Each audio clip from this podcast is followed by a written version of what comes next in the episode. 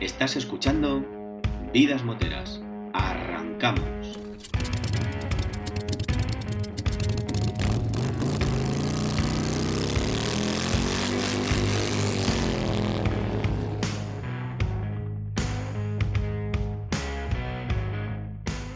Bienvenidos al podcast para los aficionados al mundo de las dos ruedas. Yo soy Luis. Yo soy Rafa y este programa es una parada obligatoria, un oasis, un punto de encuentro para todo tipo de moteros. Este mes en Vidas Moteras hemos preparado otro programa lleno de info de interés para vosotros. Hoy traemos una nueva sección de noticias con una selección de concentraciones y eventos moteros de este mes de marzo, una nueva entrega de la sección Motos de Película y como siempre las mejores recomendaciones en el Wiki Pepe Time de la mano de Iguana Custom.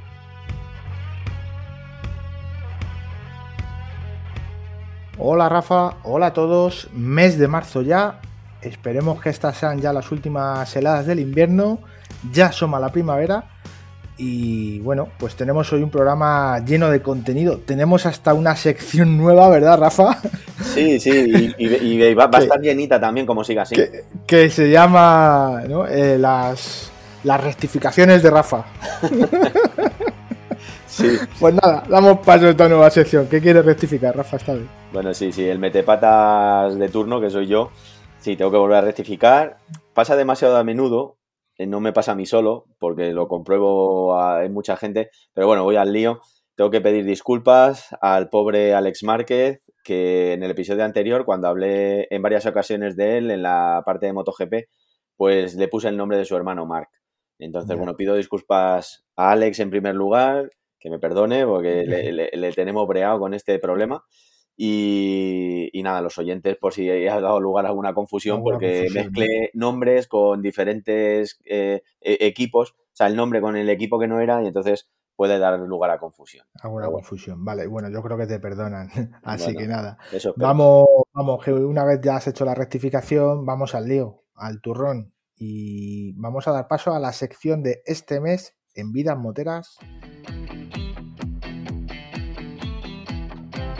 Pues sí, eh, vamos directos a- al programita de noticias. Este mes en Vidas Moteras, en este mes de marzo, os traigo pues un listado resumen de las concentraciones y eventos moteros así más destacados para el mes de marzo. Que como bien has dicho, empieza la primavera y Y- aunque bueno, Nos animamos, Entendemos. ¿no? efectivamente, como la mayoría de los moteros, pues bueno, las cogen en todo tipo de condiciones las motos, pues bueno, también para los que se vayan animando a, a desempolvar de la, de la hibernación su, su burra, pues nada, oye, Pues que eso, le vamos diciendo. Nos vamos desperezando. Muy bien. Nada, comenzamos y bueno, eh, lo que hacemos aquí es una selección eh, de las concentraciones y eventos que hemos visto que aún quedan por realizarse en este mes de marzo. Y bueno, también avisamos que varias de ellas coinciden en el mismo fin de semana. Pero bueno, como la ubicación de cada motero que nos escuche, pues le dirá, "Ah, pues esta me pilla mejor, esta me pilla tal, pues digo yo que se repartirán. No van a ir Sí. todas a llenar una, ¿no? Digo yo. ¿Eh? Y bueno, también eh, quiero instaros a todos a que confirméis que los datos que vamos a dar aquí también los contrastéis en las webs que os vamos a facilitar de los organizadores de cada evento, ¿vale? Para, oye, de aquí a que se den, pues puede haber eh, pues variaciones de calendario, Sí, cancelaciones, cambios de última hora, modificaciones por clima y cositas de Y estas. lo que más nos pueden echar en cara es que si hay una modificación en el precio de la inscripción. Que, Ah, oye, bueno, nosotros sí. vamos a dar los precios que a día de hoy hemos encontrado como, como fidedignos de, en las webs de cada, de cada Vale, vale, pues venga, vamos al lío. ¿Vamos con la primera o qué? Sí, aunque bueno, no están por orden de fecha, ¿vale? Pero Vale, pero bueno, las vamos cuadrando. efectivamente. Vale, pues vamos con el Arctic Quest Gredos de 2023. Cuéntanos qué es esto. Pues nada, es una, eh, es una ruta, ¿vale? Trail, que ahora explico un poco cómo funciona, eh, que tendrá lugar el día 25 de marzo de este año, ¿vale? Hay, el lugar, digamos, genérico es en Hoyos del Espino, ¿eh? Y el precio de la inscripción, ahora voy a dar los datos más concretos, pero es desde 85 euros. Ajá. ¿vale? Eh, bueno, pues los organizadores, pues eh, aunque ya va a ser ava- avanzado marzo, parece ser que en, en la zona donde se va a hacer, pues esperan que no vaya a hacer calor precisamente, ¿no? Entonces instan a, a estos aventureros que todavía les gusta coger la moto en invierno, ¿vale? Pues que, vayan a este, por eso tiene el nombre que tiene, el Arctic Quest. Arctic Quest. Eh, pues bueno, pues eh, para que esa gente que le gusta coger la moto en todo tipo de condiciones, pues vaya, ¿no? Y es una ruta, pues, como si fuera una ruta trail, vamos a decir, campo a través, que va a tener unos puntos de control que tienes que ir buscando y pasando, pero que, eh, bueno, para que tenga todo el mundo la opción de cualquier nivel de conducción y cualquier nivel de moto de poderla realizar, toda la ruta se va a poder realizar por carretera y lo que va a haber son tramos en los que se va a realizar, pues, o sea, se va a habilitar zonas de, pista. Sí, depende de mi manejo, ¿no? De mi experiencia. Eh, aquí también, pues, mm, insto muy encarecidamente a los que quieran apuntarse y participar que eh, aunque bueno, ya te digo, voy a dar luego más datos, a que consulten los datos de la, de, digamos, lo, que la organización va a dejar y va a permitir dependiendo del nivel de cada persona, de si vas con pareja o sin pareja, etcétera, ¿vale? Ahora contamos más detalles, ¿ok? Em, lo que os comentaba de también más datos de la inscripción, pues varían desde los 85 euros para una sola persona, ¿vale? A los 375 euros que serían en un equipo de 5, dividir esto entre 5, ¿vale? Creo que son 75 euros por persona si vas en grupo, ¿vale? Importante esto también, que siempre se va a participar en, toda la ruta, al menos en grupos de 3, ¿vale? De manera que si tú vas solo, pues te van a acoplar en algún grupo. Te meten en un grupo, eso, es. O solo con tu pareja, quede claro, ¿eh? Que yendo con paquetes como si contara una, o sea, cuenta por moto, no por ocupantes de la moto, ¿vale? Vale. Sí, pero al final te van haciendo grupos, ya vayas en solitario o con tu pareja, te meten en un grupo. Eso es, porque bueno, luego, ahora como contaré, pues oye, tiene su cosa y así está bien, no ir solo, pues tampoco eh, tiene su, su intríngulis porque tienes que ir buscando cositas, ¿vale? ¿Qué incluye la inscripción o, pues la participación? Sí, incluye un pack de regalos y material para la aventura, una cena picoteo que se hará en común el, el sábado y una participación en los sorteos que se harán al final de la velada, que no sabemos...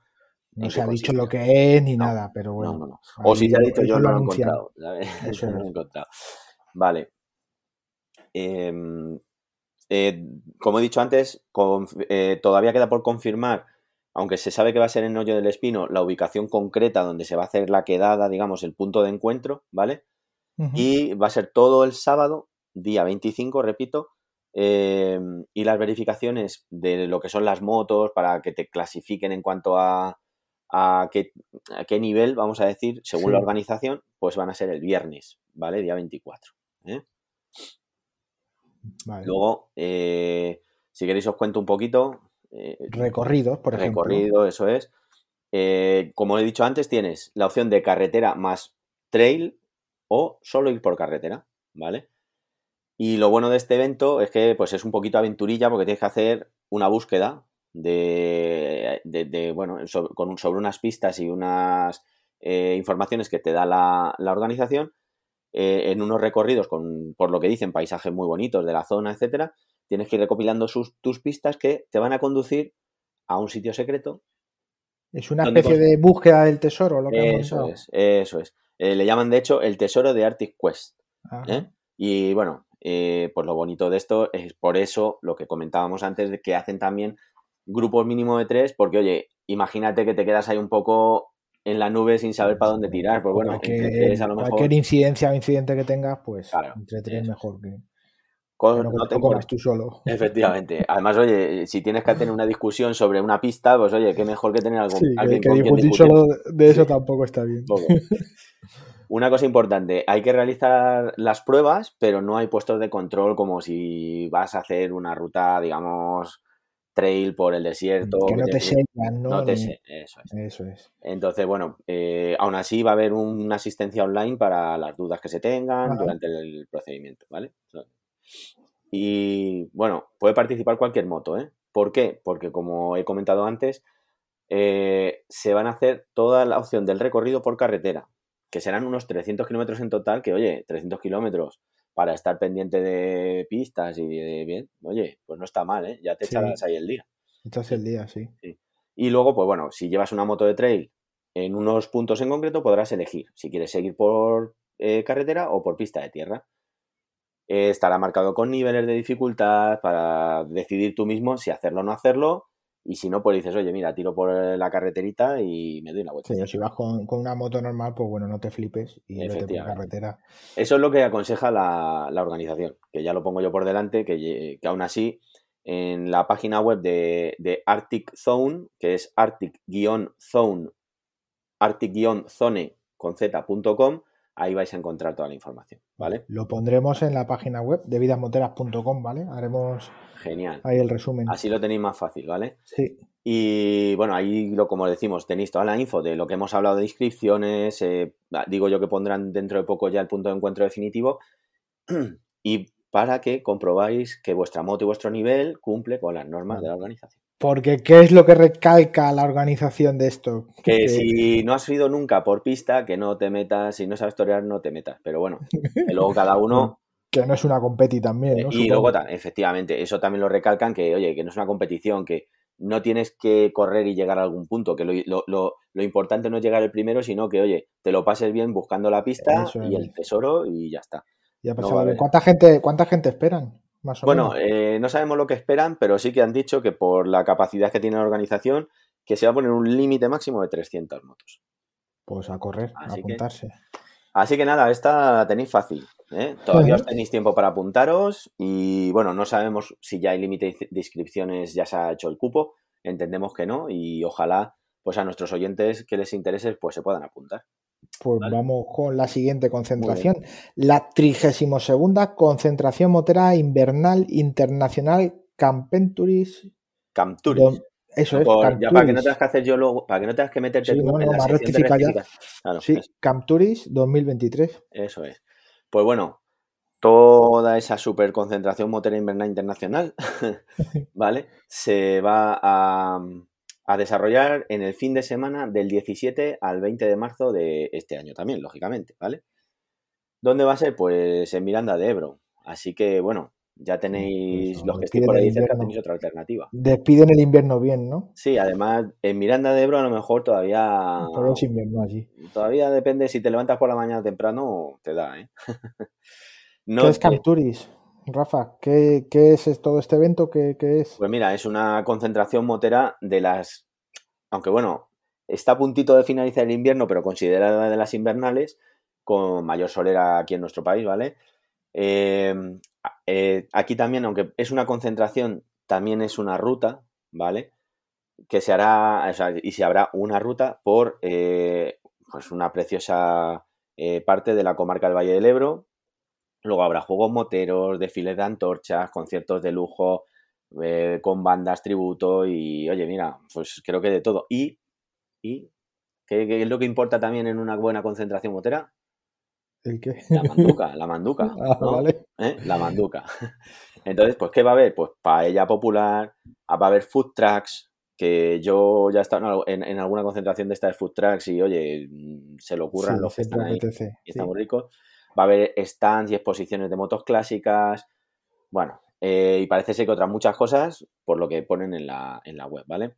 El programa completo, pues tienen una página eh, de Facebook, ¿vale? Que también pondremos. Sí, porque esta es complicada. Esta, es complicada. Mejor, mejor poner el enlace y, que lo busquemos. Pero bueno, igualmente en Facebook buscáis Motoclub Camp Turis, Camp Turis y pues lo encontraréis. Pero bueno, lo facilitaremos en la web, ¿vale? ¿Has dicho el precio de la inscripción completa? No lo he dicho porque como hay varias opciones, pues eh, tienes, en esta te dan opciones a, dependiendo de si quieres ir varios días, un día, pues te, los precios pues varían. Tienes la opción de inscripción completa que puedes ir desde el viernes al domingo y ¿qué tienes? Pues, como he dicho antes, lo más importante, la manduca, todo incluido, ¿vale? Tienes chorizada el viernes, almuerzo del sábado con descuento en el pincho pote eh, de, la, eh, de, esa, eh, de, la propia comida, después del almuerzo, ¿eh? por si te has quedado con hambre. Luego tienes em, desayuno el domingo, descuentos en todos los locales colaboradores, la participación en los sorteos, la entrada a los conciertos, un pin conmemorativo y un regalo. Un regalo sorpresa, ¿no? Así que mejor imposible. ¿He dicho el precio, Luis? Mm, creo que no. Inscripción completa, 30 euros. Repito. Con todo lo que he dicho antes. ¿Y la inscripción del día? Pues la inscripción del día, si solo quieres ir un día, 25 euros, 25 euritos. Tienes descuento en el pincho pote, la comida del sábado incluida, también los descuentos en locales colaboradores, sorteos, pin conmemorativo y el regalo. O sea que tampoco te dejan por 5 euritos. Sí. No, hay que pensárselo, no hay que pensárselo. por si acaso al final te anima, pues oye, a lo mejor por 5 euros no vaya a ser que te vayas a quedar corto. Eh, los dos días. Pues nada, vamos con el, siguiente, la siguiente concentración. La 31 concentración motociclista de Fallas Benicarló 2023. Pues mira, voy a hacer aquí un inciso para que os deis cuenta que yo es algo que estoy redescubriendo, porque yo he de reconocer que he sido más de ir a circuitos que a concentraciones moteras, pero para que veáis que es que las concentraciones moteras vienen de muy lejos. O sea, estamos hablando de... La 31 primera, pues primera, la siguiente será la, 32 segunda, de la siguiente que hablemos me refiero. Y esta anterior era la... Eh, la 32 segunda, también. O sea, estamos hablando que, madre mía, ¿no? Que no es un taller esto. Efectivamente. Eh, pues nada, esta concentración eh, motociclista de las fallas de Benicarló, pues como su propio nombre indica, mm, ¿qué va a tener? Pues petardeo. ¿Cuál es la fecha? La fecha es el del 17 al 19 de marzo. No podía ser otra. No podía ser otra porque están todas ahí bien pegaditas. En, fallas. Y en fallas, pues es lo que hay. ¿Dónde va a ser? Pues a ver, avispaos. Carlos. muy bien, aprobado. Y precio, venga, que esta sí tenemos ahí. no, no, me arriesgo. Nada, de 90 a 120 euros. Y aquí sí que pongo, eh, digamos, un poco de, de puntualización porque es importante para saber los precios exactos Em, toda la información que se da en, la página web de eh, el club que lo organiza. Y perdona que me he quedado ahí un poco, el club es Maestrat Motor Club de Benicarlo. En, en la página web, que también dejaremos en nuestra página web, podréis encontrar toda la información importante porque tienen concertado el alojamiento. que vas configurando, depende de la configuración que tú elijas. ¿no? Eso puede ser un precio. Del evento, eso, es. ¿Vale? Entonces ahí tienes muchas opciones, ¿ok? ¿Y qué hacen? Hacen entregas de trofeos también y todo, ¿no? Sí, bueno, lo primero es que mm, es una concentración en la que vas a poder disfrutar de la pasión de la moto y si te gustan, pues las fiestas de las fallas, pues ambas pasiones las dos juntas, las juntan a la vez en, este, en esta localidad. Entonces, incluyen actividades, pues desde ver la mascleta de Benicarló, que yo no la he visto, pero me imagino que ya tendrá, ya tendrá interés. Y asistir al tradicional cremat o a una desperta junto con otras actividades como, a ver, rutas, conciertos, entregas de trofeos que ahora hablaremos, que también tienen unos concretos que dan todos los años. Y además, em, normalmente dispone de acampada. Esto, este año, en diferentes sitios he visto información eh, contradictoria, ¿vale? Entonces, por eso insto a que, a que consulten, vuelvo a repetir, en la página web de Maestrat Motor Club esta información, ¿vale? Porque creo que este año, en lo que he visto en la web oficial, no eh, había sitio de acampada. Solo tienes la opción si quieres ir con alojamiento en el Gran Hotel Peñíscola. Eso es. O con alojamiento o sin alojamiento. Eso es. te busca la vida, ¿no? Eso es. Eh, pero es que en otras ocasiones sí que había la opción de quedarte en, una acampada, ¿vale? Y bueno, pues eh, como hemos comentado, que sea una de las cosas que tiene así pues interés allí es que se, hace una entrega de trofeos con varias categorías. Al motero motera eh, que sea más mayor, motero motera que sea más joven, motero motera que sea el que viene de más lejos, el más, lejano. Y el motor club más numeroso. Así que. Sí, han ido, ¿no? Ahí en club animaros ahí a, llenarlo y a ver si a ver quién vamos a animarnos, vamos a pasarnos por allí, Rafa. Sí, bueno, pues nuestro club también va subiendo, ¿eh? que las camisetas de vida moteras no veas qué tirón están teniendo. Le gustan a mucha gente. Ya daremos info si es necesario, ¿vale? Y vais a tener info en Instagram en breve también. bueno, y, y bueno, lo que he dicho, tienes dos opciones, lo que has dicho tú, Luis, inscripción con alojamiento que sería en el Gran Hotel Pechiscola, que es de cuatro estrellas y está a dos kilometritos de Benicarló, nada más, ¿vale? Y luego tienes la de sin alojamiento, que bueno, está pensada para los moteros de la zona que quieran asistir sin, reservar, lógicamente. Se pueden inscribir a la concentración en la zona motera, la, incluirá el pack de bienvenida con regalos, consumiciones y actividades eh, y a la participación de las actividades, ¿vale? ¿Y cuál es el precio sin alojamiento? 35 euritos por persona.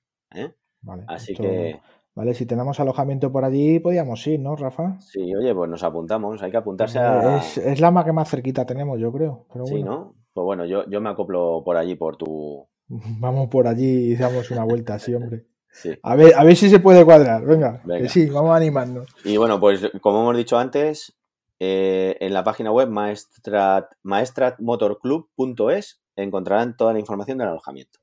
Vale, pues nada, la pondremos ahí o- a nuestros amigos del Maestrat Motor Club.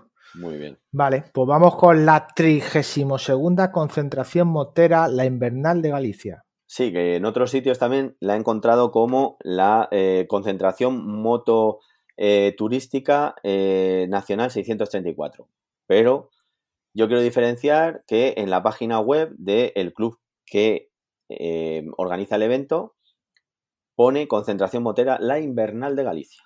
Ajá. Así que con eso he querido quedarme. Ahora hablo cuál es el club y todo eso. ¿Dónde está esto? ¿En qué lugar exactamente? Pues este, este, esta concentración se va a realizar los, el fin de semana también del 17 al 19 de marzo en Sí. Mondoñedo, Lugo, Ajá. ¿vale? El precio, pues también lo sabemos, 35 euros por persona, ¿vale? Vale. Y bueno, pues también, como veis, tiene solera y años de, Sí. de, de experiencia ya el moto, entiendo el motoclub y, y la organización para hacer este evento, 32 edición, 32 ediciones, ¿eh? Así Ajá. que casi nada. Y esto pues tiene de todo. Es tanto parte de concentración en el que vais a estar, se va a estar en Mondoñedo con eventos, que ahora cuento un poco cómo van, hasta alguna ruta que será el domingo, ¿vale? O sea, se termina con ruta en vez de eh, ir a una ruta, ¿vale? Igual alguno no la termina, ¿no? Ah, sí, sí, ahora- y sobre todo ahora cuando contemos Que lo, cómo lo que hay por ¿eh? medio. Sí, igual que a lo mejor casa ya, chaval. Vamos a tener que, vamos a tener que ver muy bien a cuál nos vamos, porque esta vas a ver que también tiene su. ¿Qué, qué, qué tienen aquí en la invernal de Galicia? Pues mira, eh, todo esto empieza el viernes 17. Casi nada, con cena con pulpo y churrasco, ¿eh? que estamos hablando que si son importantes la- las manducas, pues ya te digo. Y luego ya a partir de las 12 de ese viernes, pues nada, festival con un DJ eh, con Onda Norte y DJ Litainer, que he de reconocer que no los conozco, No los pero ¿no? una vez que te has comido el pulpo, el churrasco y lo que te hayas bebido con el pulpo y el churrasco, y a partir de esa hora me da- creo que te va a dar igual el DJ que vaya. Sí, y, y bueno, y el sábado entonces amanecemos, ¿no? El sábado ama- amanecemos muy tarde, a las 12, para Vale. que dé tiempo a descansar. tiempo a descansar, sí. ¿Eh? Y nada, ahí se realiza la apertura de las inscripciones para el resto de eventos y para la, la ruta, ¿vale? Que Vale. la ruta, como ya hemos dicho, es el domingo. Bueno, Luego ese mismo sábado, a las ¿sí? 4, pues otra vez, música, juegos, sorteos. Mm, Recalcan que también hay toro mecánico, por si no tiene suficiente con ir montado en la burra, pues ahora. Pues eso, te, al te toro subes mecánico. ahí.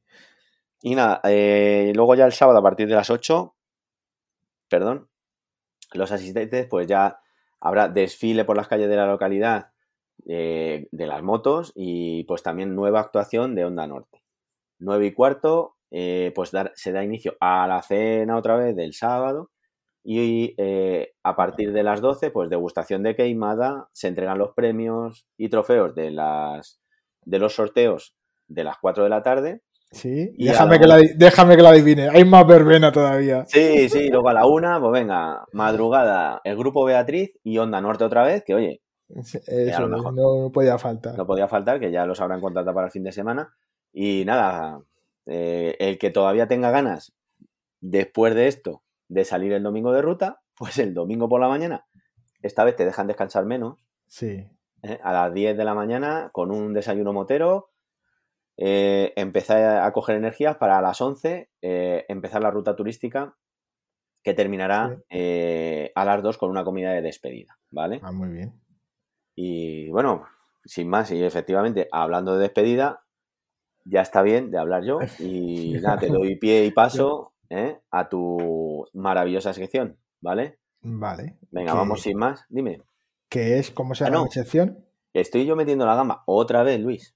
Si quieres, eh, vamos a seguir porque esto tiene que quedar así. Porque como soy el metepatas del programa, mm, así por lo menos lo digo hoy, Ah, vale. Claro. que había, hay una parte todavía que me falta de las que, noticias claro, yo, te, yo paso. te iba a decir, claro, digo, si, si no me vas a contar, digo, con lo cerquita que está MotoGP, y no me vas a contar nada de MotoGP, esto no puede ser. Sí, es que me vas a tener que echar de, vida motera, mm, Luis. Sí, no, claro. no rindo bien. sí, efectivamente. Bueno, comentar que, que ya ha empezado el mundillo de la moto de competición, digamos, de lo que es eh, las, motos de, circuito. Superbike ya ha comenzado y la verdad es que no ha podido empezar mejor. Ha habido victorias de, Álvaro Bautista y también Xavi Vierge, que ha tenido que currárselo mucho con la moto que tiene y ha hecho podium en la última carrera. Así que, eh, bueno, la última carrera desde que hemos grabado esto, ¿vale? Ya que quede claro.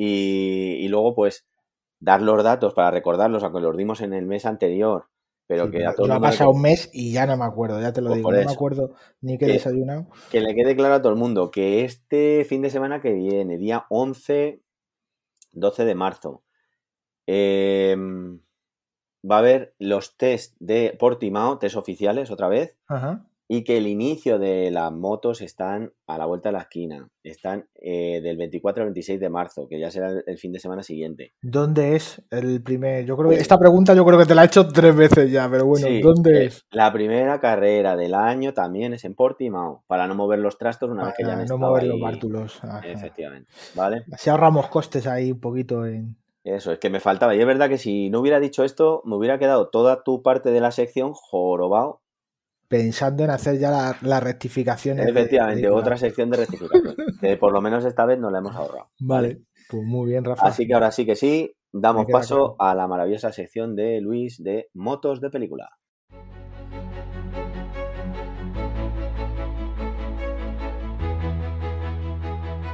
Pues bueno, Rafa, hoy nueva entrega, ¿vale? De esta sección motos de película, ¿vale? Eh, lo digo siempre, quedo a la espera de comentarios, ¿vale? En Instagram o en, la web y de sugerencias, acepto peticiones, ¿vale? Bueno, aunque tuyas también, ¿eh? Tuyas también, que te quedas sé, que sé que tienes muchas, Hay muchas en la recámara, ¿eh? Hay muchísimas, sí. Bueno. bueno, para este, para este programa eh, te digo la peli. Yo creo que la has tenido que ver alguna vez, ¿vale? Te la digo ya, sin más preámbulos. Matrix Reloaded. Pues sí la he visto. Sí. Pero he de reconocer que, igual que las anteriores las había visto 100 veces, esta la he visto una o dos. Vale, es que, voy a ir muy en blanco en esta, ¿eh? Va perdiendo fuelle, ¿no? La saga, según.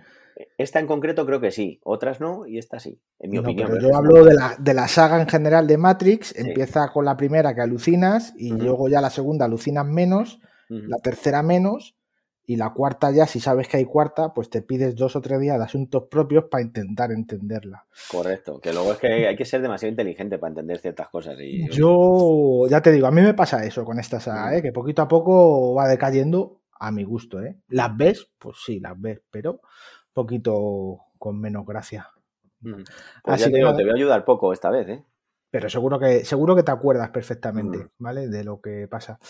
Bueno, es una peli de ciencia ficción, ¿verdad? De acción, de ciencia ficción, para mayores de 13 años, ¿vale? Es una peli del 2003, Rafa, 20 añitos ya de película, madre tío. Mía, madre mía, qué mayores estamos. Estamos recomendando clásicos del cine, tal vez. Sí, que a nosotros nos parecían modernas, pero. En vez de motos de película, le voy a cambiar el nombre a esto y le voy a poner, ¿no? Eh, películas de barrio, tío, motos de barrio. Moto, motopeli de barrio o algo así. Sí, algo así, traemos a. Madre mía, 20 añitos, tío. Eh, pues nada, fíjate, escrita y dirigida por las hermanas Wachowski. Cuando, muy, buen nombre. Cuando nosotros vimos esto por primera vez, eran los hermanos Wachowski y les ha dado tiempo a cambiarse, ¿vale? Son transgénero y ah, los dos se cambiaron de, no a la vez, ¿vale? Sino cada uno a su tiempo. Así que nada, dos horas y 18 minutos de película y, han estado siempre muy metidos, ¿vale? Bueno, muy metidas, perdón, en, en todo este tema de dirigir, de escribir los guiones, tanto de videojuegos como de, de, las propias películas, ¿eh? O sea, siempre han estado muy encima de... Metidas, ¿no? Sí. ¿Vale? Bueno, pues Matrix, el que no lo conozca, es una película distópica de ciencia ficción que reflexiona ¿no? sobre la humanidad. Este mito de la caverna de Platón, ¿no? De si lo que vivimos es realmente la realidad o no, de si la humanidad está abocada a una guerra contra las máquinas, ¿no? Toda esta inteligencia artificial que vemos ahora Entonces, pues bueno, pues si a ese... Me vas a dar la razón de que hay que, para estas películas hay que ponerse serio y tener demasiada, ¿sabes? Estar pensando un poco de más. No, a ver, hay un trasfondo ahí que si te ves la película, pues si te ves una peli de acción y de tiros, pues ya está. Ahora, si te quieres pensar un poquito más y decir, ostras, es verdad, estaremos como Matrix. Y bueno, desde entonces ese término, ¿no? De Matrix, ah, me, estoy en Matrix o tal, pues se, ha acuñado mucho, ¿no? Como lo del Día de la Marmota, a lo mejor en otros... Cierto, cierto, eso es verdad. Eso que se ha quedado ahí, sí, porque en el imaginario. En el imaginario popular, sí, sí. sí Así que nada, pues eso, son peleas de artes marciales coreografiadas, saltos imposibles, balas a cámara lenta, que se llama esto el bullet time, giros de cámara, ¿no? Y un sinfín de efectos y de recursos más, ¿vale? Como el uso de CGI, que se ve, nota muchísimo ya, en eso sí que la película no ha envejecido bien. Tenemos las teles buenas ahora de estas 4K, tal, no sé qué, y se nota mucho ya cuando hay ahí CGI que está muy bien hecho, luego te comentaré cómo era, pero bueno, está muy bien hecho, pero se nota, ¿vale? Esta película de Matrix Reloaded, conocida Matrix Recargado en Hispanoamérica o simplemente como Matrix 2, es la secuela, la segunda parte de esta saga de Matrix que hablamos, ¿vale? Se puede ver en HBO Max si tienes suscripción, en Prime Video, YouTube, Apple TV, para comprar o alquilar, ¿vale? Bueno, que está fácil, vamos. Está Todavía fácil. siguen estando por ahí, que oye, que hay algunas que yo estoy intentando buscar y no encuentro. Bueno, si sale una moto, te la traigo. Venga, vale. Así que nada, reparto, pues caras archiconocidas. ¿Quiénes? Pues Keanu Reeves, ¿vale? Lawrence Fishburne, Kerry Anne Moss, Mónica Bellucci, Hugo Webbing, Yada Pinkett Smith y Harold Pirrenau. Seguro que sabes quiénes son todos estos, ¿vale? No te voy a hacer un examen. No, no me lo hagas. Que hoy, no, de esta peli no, pero de la, por lo menos la mitad acierto. ¿Sabes quién es eh, Yada Pinkett Smith? Que es Niobe, ¿vale? La capitana Niobe. Esa es la mujer de Will Smith. Sí, sí, sí. sí la, famosa, sí, esa. sí. Sí, no sale Will Smith dando tortas, pero bueno, pero. pero tortas hay para aburrir. Eso es, pero hay tortas. Seguramente se la puso, se la puso Will Smith para aprender. Yo hasta que no he revisto la película esta, no he caído en que esta era la mujer de Will Smith, ¿vale? Es lo que más, me ha llamado la atención. Y bueno, mm. Harold Pirrenau, que es el, este que salía en Lost con el hijo y un perro que. Pues has visto, yo como no he visto Lost, ahí me has pillado, por eso sabía pues que una, una parte del examen lo suspendía bueno, Hugo Webbing, ¿no? Que es eh, Elron. Elron, sí, ese sí sé quién es. Hombre, ese es el que también sale en la primera, o sea, es el... La gente Smith. El agente Smith, el, malote. Mm. Sí. Eso es, pues nada, pues eso, que reparto de lujo. Recaudó 281 millones de dólares en los Estados Unidos y 741 millones en todo el mundo. Mamma mía. Había leído por ahí que era la película para mayores de 18 que más había recaudado, ¿vale? Igual en 20 años alguna la ha superado. Entonces no, me, no lo quería decir el dato como tal, ¿vale? Ah. ¿Y se sabe cuánto fue el presupuesto en esta? De alguna bueno, en, en, efectos especiales pues, se gastaron como unos 100 millones de dólares, solo en efectos especiales. Luego súmale, pues eso, toda la producción, que escenarios por un tubo. Aquí, a mí me mola porque se, se da la mezcla, yo creo, para mí perfecta o casi perfecta, ¿no? De, cosas rotas de verdad y de uso de ordenador. Que cuando, pues eso, en la 1, ¿no? Cuando hacen la escena esta de las columnas que iban explotando con las balas, que es brutal. Es brutal. Eh, pues eso, claro, ahí luego hubo que barrer, hubo que barrer luego escombro. Y una gran, es una gran prueba para tu equipo de sonido Dolby Surround con, en su momento de los antiguos y de los modernos también. Pues también, eh, vamos, sí, pues eso. Entonces, eh, como tiene esa mezcla, luego aquí en esta peli, por lo visto, de todos los escenarios que hicieron, luego hicieron un pueblo en México o algo así con la madera para reaprovecharla. Madre mía. O sea que, un pueblo. el, presupuesto tuvo que ser alto también, ¿vale? Y bueno, yo te voy a decir una cosa. Yo soy, he sido muy fan de, esta, de esto de Matrix, ¿vale? He ido perdiendo un poquito el interés con los años, pero recuerdo que se dio un boom, todo un fenómeno social, ¿vale? Podríamos decir, con este estreno de la segunda parte. Te recuerdo que estrenaban Matrix Reload en, marzo, mayo, mayo creo que fue, y la de la tercera parte, Matrix Revolution, la pusieron en noviembre del mismo año. No recordaba yo eso. Pues lo estrenaron súper seguido. De hecho, las hermanas Wachowski decidieron llevar la tercera entrega a los Oscars y esta segunda parte se quedó sin ir a los Oscars. Claro, porque fue el mismo año, claro. Porque fue el mismo año y solo podían presentar una, ¿vale? De todas formas, la que tiene Oscar es la primera. La, segunda la, segunda y la tercera ya no tienen nada, ¿vale? Se fueron diluyendo. Entonces, yo recuerdo este boom, ¿vale? Pues eso, que era como en el 2003, todas estas pelis, claro, dos pelis estrenadas en, el mismo año, ¿no? De lo mismo. Eh, salió un videojuego que era Enter the Matrix, en el cual el protagonista era Niobe y Ghost, que es su segundo a bordo. Era un juegazo y te preparaba también para las películas. Eh, salieron los Animatrix, que eran una serie de cortos, ¿vale? De dibujos. Sí, sí, sí, sí, los Animatrix, sí. Que tú podías verlos o no, que te ibas a enterar de la película, pero si los veías, pues te preparaban ciertos guiños que luego en la película ibas a poder entender y disfrutar. Qué bueno. ¿Vale? Y decir, anda, lo he entendido. La banda sonora, pues porque era como una música que decías, la música del futuro va a ser así. Y nada, pues mira, pasa 20 años y está, y está ahí reggaetón en la radio, como te descuides. Entonces, ¿quién no lo iba a decir, no? Claro, pues no, no, no acertaron, no acertaron. Eso es, la música del futuro, ojalá hubiese sido como decían. Sí, sí. Así que nada, pues eso. Eh, algunas curiosidades, ¿vale? Eh, bueno, hay curiosidades con las matrículas de los vehículos que salen un montón, ¿vale? No me voy a extender, pero hay una persecución, ¿verdad? Que por eso está esta pelea aquí. Hay una persecución en una autopista y bueno, pues varias de los vehículos que van saliendo hacen referencia a versículos de la Biblia. Qué fuerte. Entonces es como de esto de Sion y Neo y no sé qué. Bueno, un poco ahí ya casi masónico, ¿no? Así que nada. Eh, Keanu Reeves tuvo hasta 40 abrigos distintos durante el rodaje, ¿vale? Pues para lluvia, otro con cuello más alto que le hacían parecer más seguro de sí mismo, ¿no? Como elegido, eh, para más peso, menos peso, pues eso, depende de lo que querían. Ah, iba a decir que si era si se rompían en las, en las, escenas de acción, pero. No, no, es solamente por lo que querían transmitir, ¿vale? Pues el tejido, sí, el tejido, el grosor, eh, ya sabes que a lo mejor te hace otra caída o te hace. Si tiene el cuello más alto, pues te da más sensación de que es más, está más seguro el protagonista y tal. Entonces, pues bueno, va como va evolucionando y va evolucionando a base de esos abrigos, ¿no? Qué curioso. Oye, es, una forma, oye. Sí, de que se vea evolución en la película. Bueno, eh, al igual que en la primera película, hacen referencias ¿no? a Lewis Carroll y Alicia en el País de las Maravillas. En este caso, pues los dos gemelos que hay, que hacen alusión al Tweedledum y Tweedledee. y, en las anteriores, que fue la pastillita, ¿no? La de pues, por ejemplo, eh, eso es, eso es, ¿vale? Eh, mira, lo que te decía antes del método utilizado, ¿vale? Para, para, esta, para generar estos, estas animaciones o este CGI, es que se nota muchísimo, ¿vale?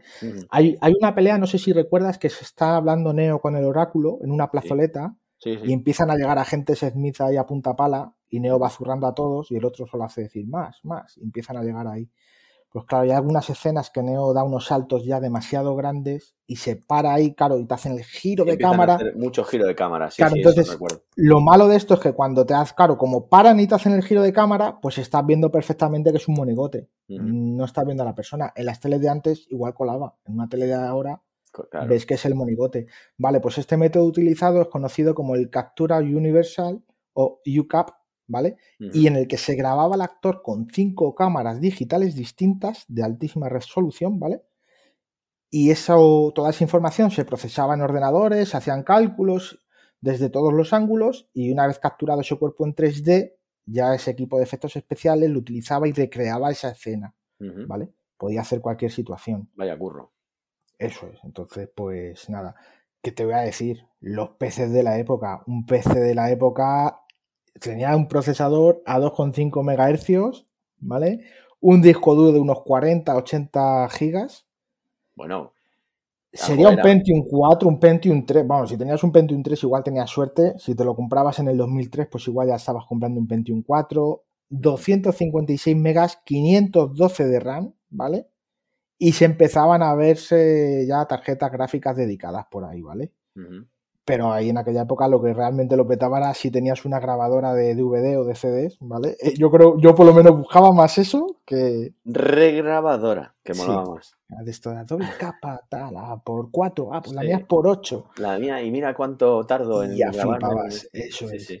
Y te importaba más que tuviese, para mí, ¿eh? que tuviese grabadora, que tuviese... Pues, una tarjeta gráfica. 80 gigas de disco duros que te daba igual. porque para lo que había que guardar. Efectivamente. Así que nada, vamos con las motos. Eh, pues eso, aproximadamente, bueno, al principio de la peli sale Trinity dando una voltereta y tirando una moto, la estampa contra una caseta de guardias de seguridad. No he conseguido saber qué moto es. No sería, no, no lo sé decir, ¿eh? No sería la primera que sale la Speed Triple, que sale en la primera. No, Que es, No, la que lleva. yo creo que como la va Trinity, estampada- Por eso te digo. como la va estampana contra algo, es como que es una ya, ¿no? moto estándar, ahí random. Vale, ¿vale? Para no hacer decir, oye, madre mía, la que ha liado". Entonces, sí, eh, sale ahí haciendo eso y luego como en el minuto, a la hora y 20 de película o así, empieza esta persecución de autopista que te digo, que está muy guapa, se puede ver, sobre todo con los gemelos estos Sí, los del que pelo son chungo. muy Sí. Y, y bueno, y sale Trinity en una Ducati 969, perdona, 996, 996. eh, que he bailado ahí un número. Y, y nada, pues hacen ahí una persecución en una autopista y, y, ma- se lía y una de pelotas, Eso, sí, es, sí. eso es. Y Trinity, pues ahí con su moto tan guay. Está muy avispado para librarte de participar en la sección rectificaciones. Ya, Está eso es, estoy ahí al loro, sí. Así que nada, bueno, como tú habías dicho, en, en la primera Trinity lleva una Triumph Speed triple de 1999. En esta mm, dicen que es una MV Augusta F4, ¿vale? Pero yo no lo- me mojo. Esa No película puedo- que te digo que se Como no la he visto tantas veces, no puedo yo tampoco Bueno, desde confirmar. aquí insto yo a nuestros oyentes que nos digan si es verdad que es una MV Augusta F4 del 99 o, O es otra. o, Vale. o es otra. Vale. Y la Ducati 996, que hemos dicho. Y en la última, en la de Matrix Resurrections, en la cuarta, esa eh, Trinity monta una Ducati Scramble 1100 Pro. Anda, ya ha pasado la Scramble. Qué fuerte. Mm, Esa es que no estoy yo si. Yo creo que fui de los que no me enteré que había cuarta. ¿Vale? De esta Ya, es que si te sale directamente en HBO, Max y con esto del COVID y tal, pues tuvieron que posponerla y todo el rollo. Bueno, entonces nada, mira, una curiosidad, durante una entrevista que Anu Reeves dijo que, que es dueño de una de esas motos que, que Kerry Animos, Trinity, Ujú. y ese equipo de especialistas usaron para filmar la escena de la autopista. Dice que es una motocicleta, que es una, lo que dijo, que es una, una Ducati 998, ¿vale? De color verde oscuro. Y es porque dicen que iban alternando entre la 996, que se ve rotulada perfectamente, ¿vale? La de Trinity, iban cambiando entre la 996 y la 998, pues por- para hacer las escenas que necesitaban más velocidad, ¿vale? Qué curioso. Así que nada, vamos, vamos con la Ducati 996, ¿vale? Es una, es- las Ducati siempre, siempre, siempre interesan. es una 9, o sea, es una Sport Bike, ¿vale? Y yo creo que es una de estas que o tumbas o tumbas, ¿no? Pa- No te cabe otra. Entonces, pues bueno, no es mi tipo de moto, pero es que hay muy pocas motos que sean mi tipo de moto. Así que nada, está basada en la 916. Se hizo desde 1999 al 2002, ¿vale? Ujú. Son 996 centímetros cúbicos con un motor en L en 90 grados, Cuatro válvulas por cilindro, pues eso, el liquid cool este, la, la refrigeración líquida, Ujú. alcanza 259 kilómetros hora, son 112 Bueno. caballos, el torque que tiene son 93 newton metros, 8000 revoluciones, 6 Me la voy a pedir para velocidades, cadena, de este, o sea, transmisión por cadena, dos discos adelante, uno atrás y neumáticos de 17. Pues es que es eso, 198 kilos de peso, altura del asiento 790 milímetros y 17 litros de capacidad. Nada, pues oye, para lo justo. Ah, Bueno. ya ves. Mm. Esto el consumo no lo sé, pero igual No, pero sí. no es mucho porque si es una bicilíndrica. Sí, ¿sabes? es bicilíndrica. Eh, no, no, aunque tenga, bueno, no, no será excesivo. Quiero decir que con 17 litros te haces unos, te haces unos buenos. Sí, bueno, supongo el que, el que se compra esta moto se la compra para lo que se la está comprando, ¿no? No te la estás Sí. comprando para llevar la tartera en una mochila. Efectivamente. Lo que pasa es que, bueno, luego están las limitaciones, que hay veces que te compras una R y no tienes más remedio que ir con la tartera. ¿sabes? Ya, claro, bueno, claro, pero que te la estás comprando, que sabes que si vas a ir al curro con ella, pues te va a tocar llevar mochila sí o sí siempre Correcto, y, sí, y no, claro, no le vas a poner un baúl ni alforjas a esto, claro. Así que nada, como siempre te digo, el mercado de segunda mano, pues alucinas aquí, de todo, hay de todo, dependiendo del estado, kilómetros, año, como siempre, desde unos 5.000 a 12.000 euros. Y si quieres algo ya parecido a lo que sale en la peli, en estado bueno y, y todo bien, pues nos vamos a unos 16.200 euros. Joder, pues sí que están cotizadas, ¿no? Es que. Porque aunque sea, quiero decir que ya han pasado unos años. Cuanto más se parezca a la peli, pues más te va a lógico, claro. Pero... Ese verde oscuro, pues mola mucho, la verdad. Así que nada, vamos con una evolución que yo no sabía. Bueno, lo primero es que yo no sabía que Ducati estos nombrecitos del 996 eran los centímetros cúbicos. Eso ya te digo. Hay que estudiar más, Luis, hay que estudiar más. Eso yo ya te la adelanto por aquí. Pero es que, claro, eh, la 9 es esta que te he dicho, ¿no? De la que hemos hablado, la 996. El siguiente, que era del, 2000, del 99 al 2003. Luego estuvo la 998, que va del 2002 al 2004. La 999, que va del 2003 al 2006. La 1098, que va del 2007 al 2009. La 1198, que va del 2009 al 2011 la 1199 que va del 12 al 14. Desde el 2015 tenemos una 1299 y ahora tenemos ya desde el 18, desde el 2018 hasta el presente la Ducati Panigale V4. Y sabes, Luis, que hay gente que todo esto que has dicho se lo sabe de memoria. Hombre, por supuestísimo, no lo dudo. Yo o lo leo o no me aclaro, ¿vale? Eh, así que. No me extraña. ¿Qué significa Panigale? ¿Lo sabes? Cuéntamelo mejor, cuéntamelo. Tocada rodilla en italiano, ¿no? no, significa, es el pueblo, es un pueblo de allí donde hacen pruebas y cosas, ¿vale? Ya, que eso, por si acaso alguno no lo sabía. O sea Tarraco, ¿no? O sea Suiza. Pues lo, mismito, lo mismito. Con el mismo glamour. sí, eh, nada, pues te voy a hablar de esta, ¿vale? Hemos contado la evolución y como hemos contado la evolución, hay, hay por ahí alguna, ¿vale? Alguna Super Sport 950 y tal, pero he dicho, no, no, vamos a la más gorda. Venga, la que mola. Eh, pues sí, esto para mí, a mí se me hace mucho, pero bueno. ¿Vas a hablar del precio de esa moto? Te lo contaré. Sí, pues por eso digo que esa es la que me gustaría poderme comprar si tuviera pasta. y, una pierna para poderla usar. Pero no te pega nada a ti esto. ¿No? No. no me pega a mí, anda. dale, dale, bueno, cuenta, mira, cuenta. Bueno, mira, yo veo que hay dos versiones, ¿vale? De esta Panigale V4, una de 1103 centímetros cúbicos y otra de 998, ¿vale? Pero vamos, el, eh, cuando me sale el liquid cooled este, la, sí, la, la, refrigerada por, refrigeración, agua. refrigeración líquida, vamos, sí. pues eso, sus 16 válvulas y, su V4, ¿no? En 90 grados y nada, poco más, porque es que yo mucha diferencia no veo. Luego ya sí, en los caballos, una tiene 212 caballos y la otra 231. ¿Cómo se nota que no has tenido nunca 212 caballos en un punto? No, a mí es que con 45 me sobra. Claro, es que yo, tampoco he tenido 212 caballos en una moto. Y no sé si quiero tener. Pero es que es eso, 124 newton metro a mí se me hace mucho. O 112, ya te digo, depende de por si te quedabas corto. ¿eh?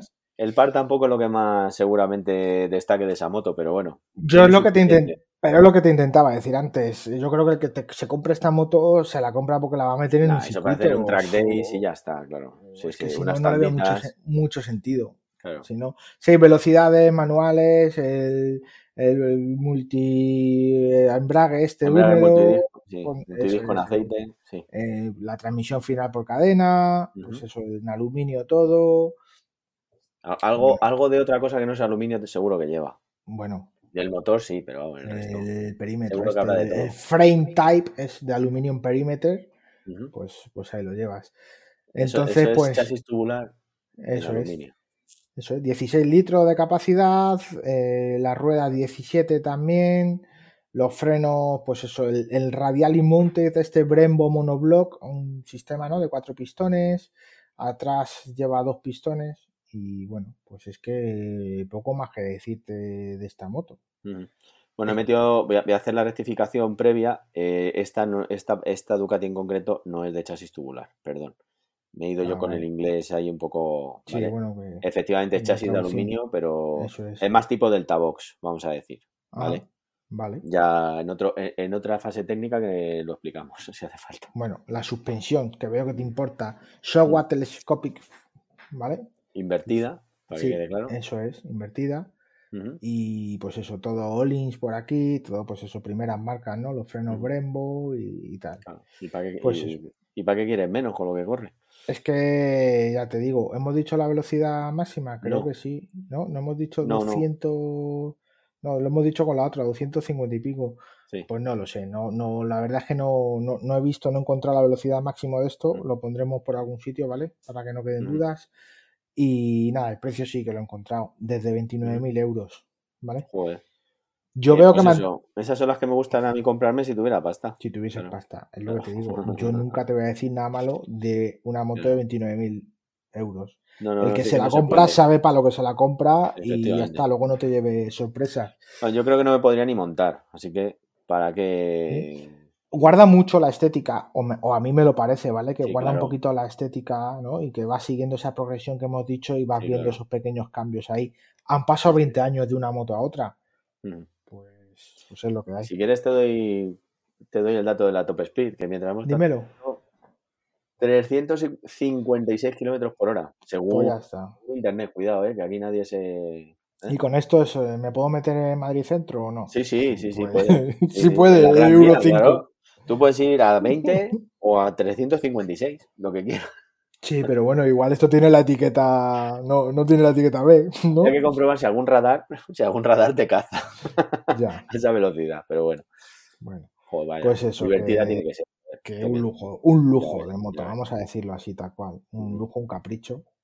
Y que sale muy la- bien en la película, eso sí lo recuerdo, ¿eh? O sea, la- no esta en concreto, la, la moderna, la- hablo de la La antigua. 996, eh, Sí, sí, sí. esa ya, ya, ya daba buen, buen rollo en, en la propia persecución y en la, y en la película.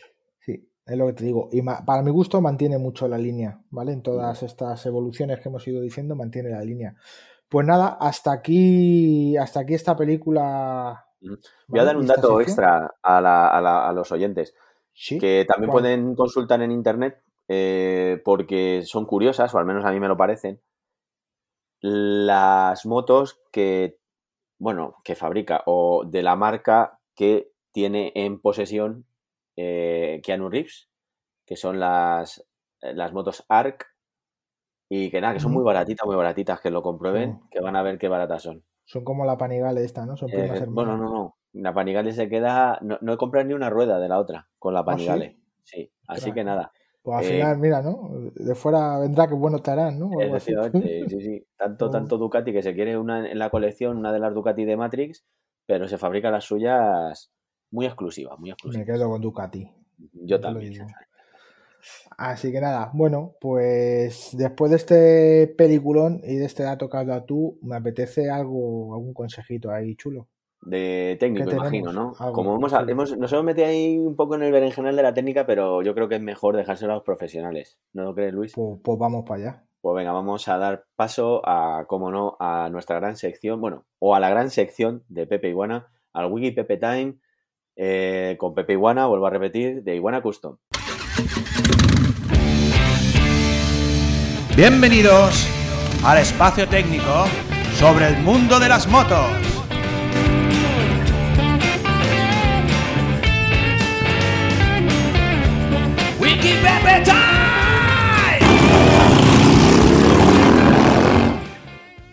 Hola Pepe, ¿qué tal? Hola, pues muy bien, como siempre. Muy Que buena, Pepe. hacía, hacía un mes que no te teníamos ya por aquí por el programa y estábamos deseando volverte a tener. Ya os echaba de menos, ¿sabes? Hay que ver de. Hay que hacer más capítulos, ¿eh? O sea, esto hay que hacerlo A ver. no diario, pero, Pero que cada, cada 15 días, ¿verdad? Jo, a, ver, menos por ahí, un mes. a ver si nos da. A ver si nos da la vida para hacerlo, macho. Pero sí, sí, estaría bien. Ok, Eh, ¿qué duditas? ¿Qué duditas Mira, mira, mira, yo quería una cosita, porque me estoy volviendo loco con lo que veo en internet. Ya sabes tú que siempre en internet hay mucha historia con la nueva homologación de cascos, tío. A ver si nos puedes esclarecer un poco el tema. Pues claro, porque me encanta este tema. Eh, ya lo toqué hace mucho tiempo, casi antes de que se empezara a abrir, Porque, bueno, voy a dejar mi opinión aparte. Si queréis luego al final, si creéis que es interesante o a vosotros os interesa, yo creo que igual a los oyentes también, mi opinión personal. Eso sí, siempre repito, cuando doy una opinión personal es solo personal mía, de Pepe, de Wikipepe, no tiene nada que ver las empresas para las que trabajo, las Eso marcas de las que vendo cascos, eh, los amigos de Vidas Moteras, toda la repercusión, eh, los haters a mí directamente. Muy bien. Bueno. Eso es luego cuando dé la personal. Vamos a dar los datos técnicos Vale. Para que luego cada persona pueda sacar su opinión real. Muy bien. Eh, para hablar de la 2206, que es como se conoce la como se conoce, ¿no? El nombre real de la nueva normativa de cascos, eh, que mide o dice cómo hay que testar los cascos para cumplir una norma, la famosa homologación, tiene que cumplir unas pautas, ¿vale? Eso antes lo regía la E ECE 22.05 hasta hace bien poco, hasta este año Sí. es cómo se regían todos los cascos y ahí hay una especie de manual, por llamarlo de alguna manera, donde le explican a los fabricantes las pruebas que se les va a hacer al casco para luego poder darle la homologación, que se le daba por la etiqueta esta de la homologación que vemos en los cascos, que si tú tienes un casco, si la buscas, a veces está detrás de en la nuca, a veces está en una de las, de las correas que te enganchas en la, eh, bajo del cuello, pues lleva una etiqueta eh, cosida que pone E y un número, que es en el país donde se ha realizado la homologación, puede ser E E9, E12, E13, E7, depende del país donde está el laboratorio, es el numerito al lado de la E, y luego pone 2205 y suele poner otros datos. Si mi casco no tiene esa etiqueta, me cambio de casco, ¿no? Directamente. Eh, pues puede ser por dos cosas, porque se le haya caído o porque no la hayan localizado, normalmente tiene, tiene que ir, o porque el casco no está homologado. Vale. A ver, lo de me cambio de casco es algo un poco particular, ¿vale? Porque hay que entender que las homologaciones no hacen que los cascos sean más seguros o no. Es como la certificación de que va a estar. O sea, Claro. si tú te comes, esto es fácil de entender. Si tú te comes un yogur, si no lleva fecha de caducidad, eh, si no la lleva puesta, no significa que el yogur esté caducado. Te Correcto. lo puedes comer y puede estar bueno, pero Sí. no lo sabes. Claro. ¿Vale? Eh, esto es lo que sería, por hacerle un símil, la fecha de caducidad de un yogur. Eh, no significa que el casco sea más o menos seguro, simplemente es la que tú, la forma que tiene el usuario, el cliente, el comprador, el, el usuario, de saber si el casco cumple unas pruebas mínimas. Ah, vale, vale. Eso Una- es importante tenerlo claro. Siempre son pruebas mínimas. Porque muchas luego las pruebas máximas ya las damos por hecho todo el mundo, pero realmente solo lo sabe el fabricante. O sea, cuando nosotros compramos un casco, da igual que el casco valga 50 euros que 600 euros, viene con la misma homologación, entonces sabemos que cumple los parámetros mínimos que marca esa homologación. Los máximos no los tenemos que imaginar pues, por confianza en la marca, por materiales, por... Precio, precio cali- Claro, bueno, pues ya por confianza y demás. Pero realmente, claro, a mí cuando la gente me dice, oye, este casco de 500 euros es mejor que este de 50, yo te puedo decir, oye, son mejor, es mejor marca, son mejores materiales, eh, el molde parece mejor, los interiores, pero realmente los datos de resistencia a impactos solo los conoce el fabricante. Claro. No es algo público. Ya, ya, ya. Es Sí, que, que bueno, Sí, sí. es muy, muy, muy buena puntualización, sí, sí. Y, yo te iba a comentar una cosa que, Claro. que, que también, aunque sea luego al final, vamos primero a lo de la homologación, pero hay que también distinguir lo que es un, lo que es, porque has hecho el símil de la, de la fecha de caducidad y por eso voy a decir esto. No es lo- eh, una cosa es la homologación y que el casco esté homologado y cumpla la homologación, la E EC 2205 que acabas de decir, o la 2206 que hablarás ahora, ¿vale? Que es la... Y otra cosa es este otro bulo de internet, o no bulo, de cada cuánto tiempo realmente hay que cambiar un casco, eso de cuándo caduca un casco. Pero eso luego más adelante. Pero que eso también hay que diferenciarlo, que no tiene nada que ver una cosa con la otra, claro. A ver, eso podemos darle más difusión eh, igual en otro O en otro vídeo. capítulo. o en otro vídeo, digo, igual, la costumbre del YouTube. Sí. en otro podcast, Recuerda, recuerda el canal que se te olvida siempre recordarlo. en Iguana Custom lo podéis ver. Y bueno, noticia, ahora tengo canal personal, subo muy pocas cosas. Se llama Wikipepe Time, Muy bien. como esta sección. Como esta Muy sección. que es ya pues eh, donde pues hablo más libremente. De momento no tengo tiempo, pero bueno, mi idea es ir subiendo cosas más libremente Muy bien. y de cosas también diferentes. Eh, lo digo claro, los cascos no caducan, no caducaban con la 2205, no caducan con la Muy 2206. bien. Lo que vemos dentro de los cascos son fechas de fabricación, es simplemente por una cuestión de trazabilidad, por si hay un problema puntual poder saber el lote y la fecha en que el casco se ha fabricado. Hice un vídeo muy extenso en el canal de Iguana donde hablé mucho de este tema, pero aquí os lo vuelvo a decir, no caducan y ¿por qué no? ¿Vale? Porque la No. normativa lo dice que no caduca Sí, sí. y, eh, y tiene una cosa de cajón, es que las fechas que se le ponen a los cascos es la fecha de ensamblaje, no realmente de fabricación. O sea, el casco se compone de la calota exterior, que puede estar hecha de ABS, de fibra de vidrio, de fibra de carbono, de composite, del poliespan o el EPS, que es el corcho blanco que lleva dentro, esto que cuando lo rascas hace bolita y parece que está nevando, en una densidad más dura. Esto es lo que absorbe los impactos y luego lleva ya eh, la tela el interior. Todos estos componentes se fabrican por separado. Eh, prácticamente ningún fabricante del casco los fabrica todos en su propia fábrica. Eh, normalmente los fabricantes de cascos, si fabrican algo, son las calotas exteriores. En los EPS ¿no? hay una o dos fábricas en el mundo para todas las marcas, que son los corchos blancos, que al final es quien absorbe los impactos. Y estos componentes no ponen ninguna fecha y pueden estar almacenados el tiempo que se quiera y la fecha que se pone es la de montaje. Si realmente el casco desde el día que se fabrican los componentes tuviera una merma de seguridad, eh, no sería la fecha de ensamblaje la que se pondría Claro. de cara a una caducidad. Sería la del material que se ha puesto o lo que sea. claro. Esto hay que eliminarlo. Lo que el problema es que esto es con lo que pasa cuando se lee información y se hacen opiniones eh, rápidas, ¿vale? Porque hay una recomendación de los fabricantes de cascos del uso estándar del casco de uso que se estima alrededor de los 5 años. Pero claro, esto es solo una recomendación porque no es lo mismo el usuario de moto de fin de semana Claro. que el usuario, por ejemplo, que trabaja en Globo, que se Claro, pega claro. 12 horas en moto todos los días. Pues el casco no va a durar lo mismo. Este, eh, a los dos años, el casco estará reventado para tirarlo. Igual el que coge la moto una vez al mes, pues su casco a los ocho años está como nuevo, si lo mantiene bien. Claro. Entonces, eh, la gente mezcla la recomendación de uso aproximada en un uso normal de un casco con una fechita que llevaba dentro y blanco y en botella. Fecha de caducidad, cinco años, este casco está caducado. No, eso no es así, ¿vale? Muy bien. Muy bueno. No Bulo. Ah, bulo al final-. Oye, al final, al final nos lo ha explicado. Al final, mira, ya se ha Se lo he sacado, se lo he sacado.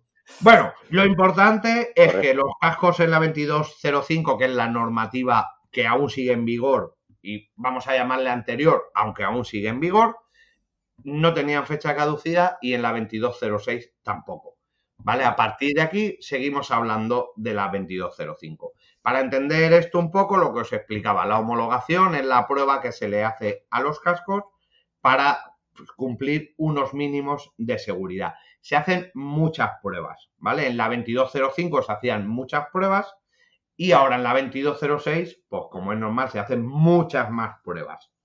Digo yo que por algo vale. lo habrán cambiado, claro. Claro, así un poco a grosso modo, os voy a hacer unas comparativas rápidas de diferencias de pruebas entre la 2205 y la 2206 y luego hablamos de las consecuencias que estos cambios han venido a tener en los cascos, Vale. ¿vale? ¿eh? Entonces, por ejemplo, en la 2205, la normativa que había hasta ahora sigue estando en vigor porque siguen habiendo cascos 2205. La diferencia es que ya no se pueden homologar nuevos cascos en la 2205. Si, por ejemplo, tú, Rafa y Luis, decís mañana, oye, nos vamos a fabricar un casco porque nos vamos a hacer la marca de cascos Vidas Moteras, si ahora os ponéis a desarrollar un casco ya tendréis que hacer homologación en 2206. Perfecto. No podréis homologar el casco en 2205. Vale. Vale, vale. ¿vale?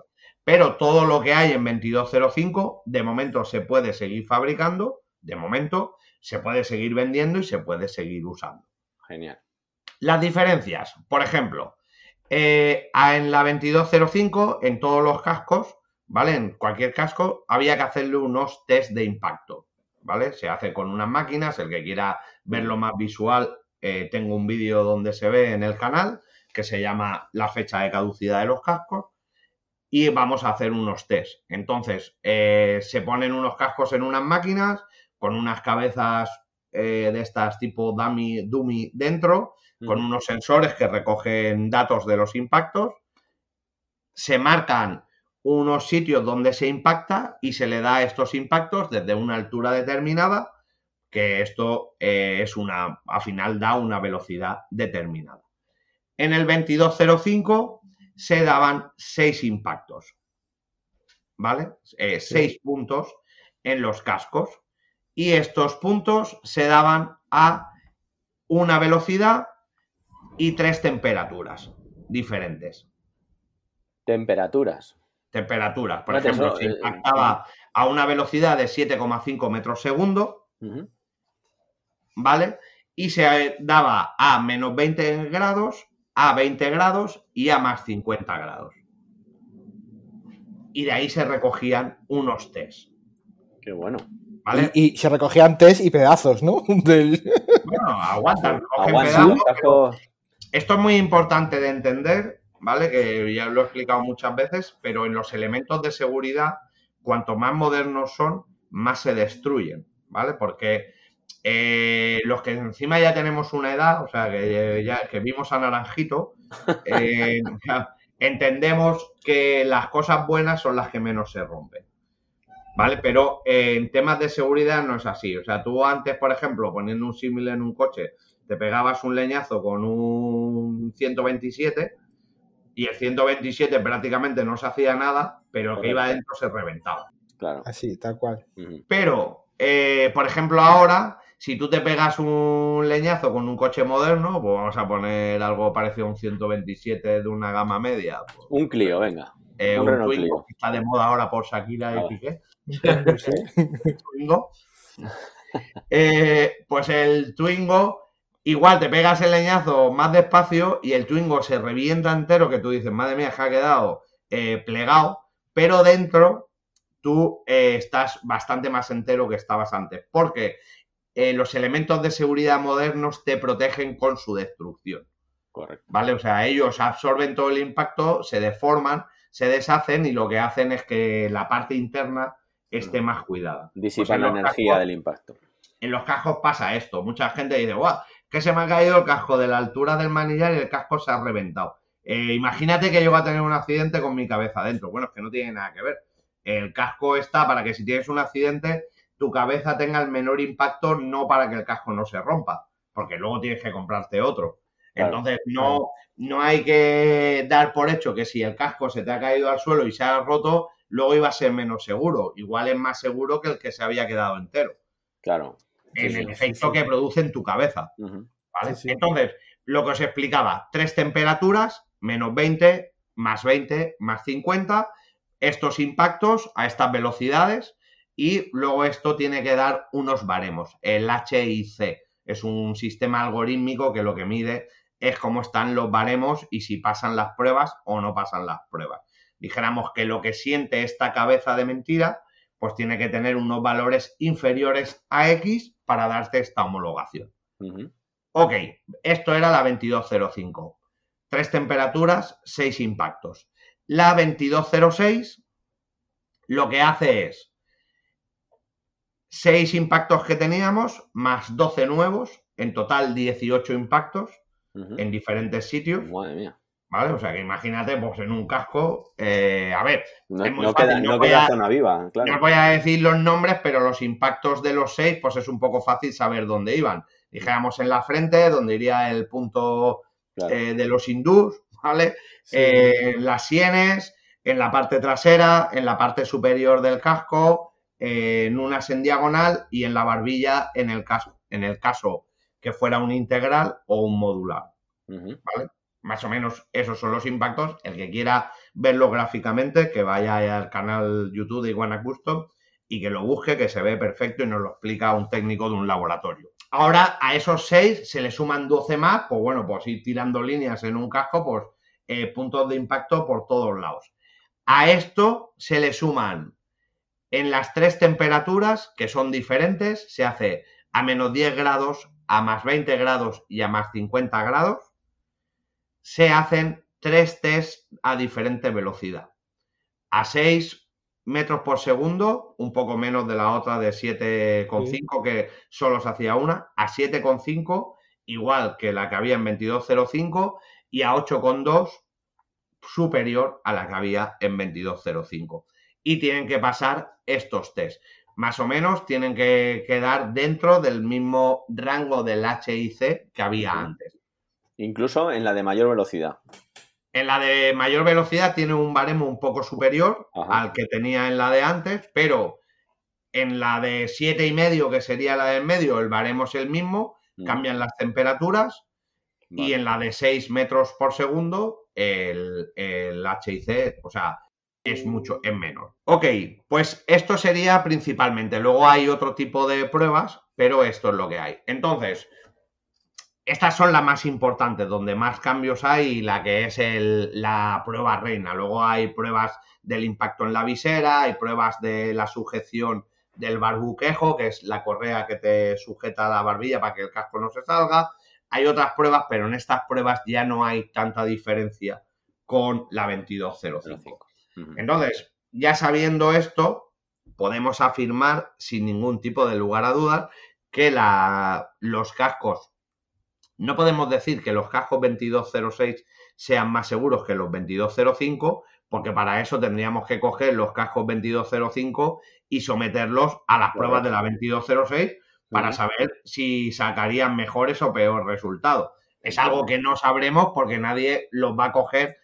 Eh, imaginaros a tres temperaturas, a tres velocidades en 18 puntos, la cantidad de cascos que hay que destruir para llevar a cabo este test. Ya ves. Sí. Sí, sí, sí, sí. No, que, que bueno, que mejor es ya empezar a fabricar con la nueva normativa y ya está. Sí, por eso, pero al final no podemos decir que, o sea, no se puede decir porque nadie lo sabe que los cascos 2206 son más seguros que 2205.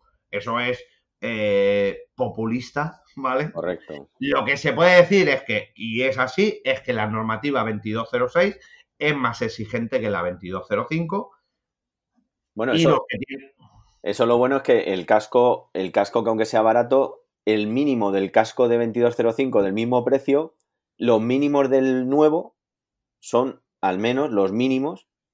eh, ya sabes que es un, o sea, que, que los que cumple, los cumple por encima. Eso sí lo sabes. Que algo Sí, es algo. sí, claro, que, que ya tiene, que las pruebas son superiores y Ujú. ha pasado pruebas superiores, pero bueno, realmente como el casco con la homologación 2205 nadie le ha hecho estas pruebas. Eh, no lo podemos saber. Lo Ujú. podríamos intuir, pero saberlo no lo sabe nadie. Para eso hay que hacerle las pruebas. cierto, Vale, cierto, cierto. no sé. Es como decir, oye, eh, el agua fombella que te viene con detrás con todo el análisis de composición es más sana que el agua del grifo de Madrid. Bueno, para eso hay que hacerle el análisis al agua del grifo de Madrid. De Claro. una tengo los datos y de la otra no. El Claro. que no tenga datos no significa que sea mejor. Cierto, cierto. ¿Y, Solo que uno me la certifica y el otro no. Y tú qué crees que se busca con este cambio de norma, Pepe? Eh, re- realmente tocar Sí. los, Sí, ¿no? Dilo abiertamente. Es que, sí, sí, yo estaba pensando, digo, pues cuando yo- cambias algo es porque algo no Mi funciona, opinión ¿no? sincera es que esto es una manera de, de mover una economía y de hacer mucho dinero, porque estamos hablando, homologar un casco no es algo barato, eh, hay que hacer muchas pruebas, entendemos, las pruebas del 2205 ya eran costosas, pues claro, si ahora hay que multiplicar esas pruebas eh, por 12 puntos más, Ya ves.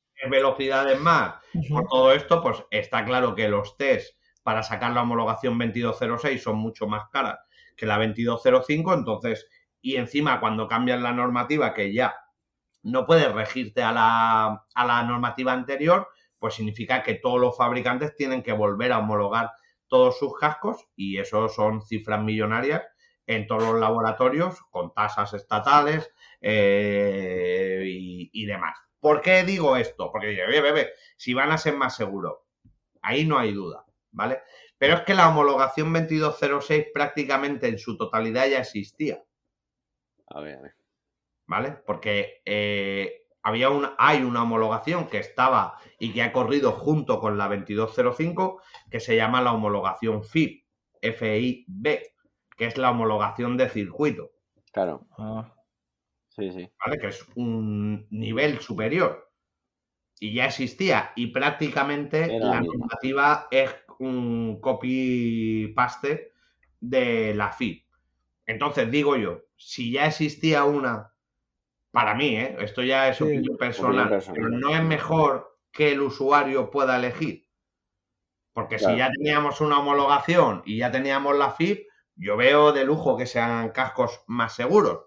Pero, ¿para qué? ¿Vale? Porque, claro, esto al final corta por el mismo rasero a todo el mundo y tiene unos inconvenientes.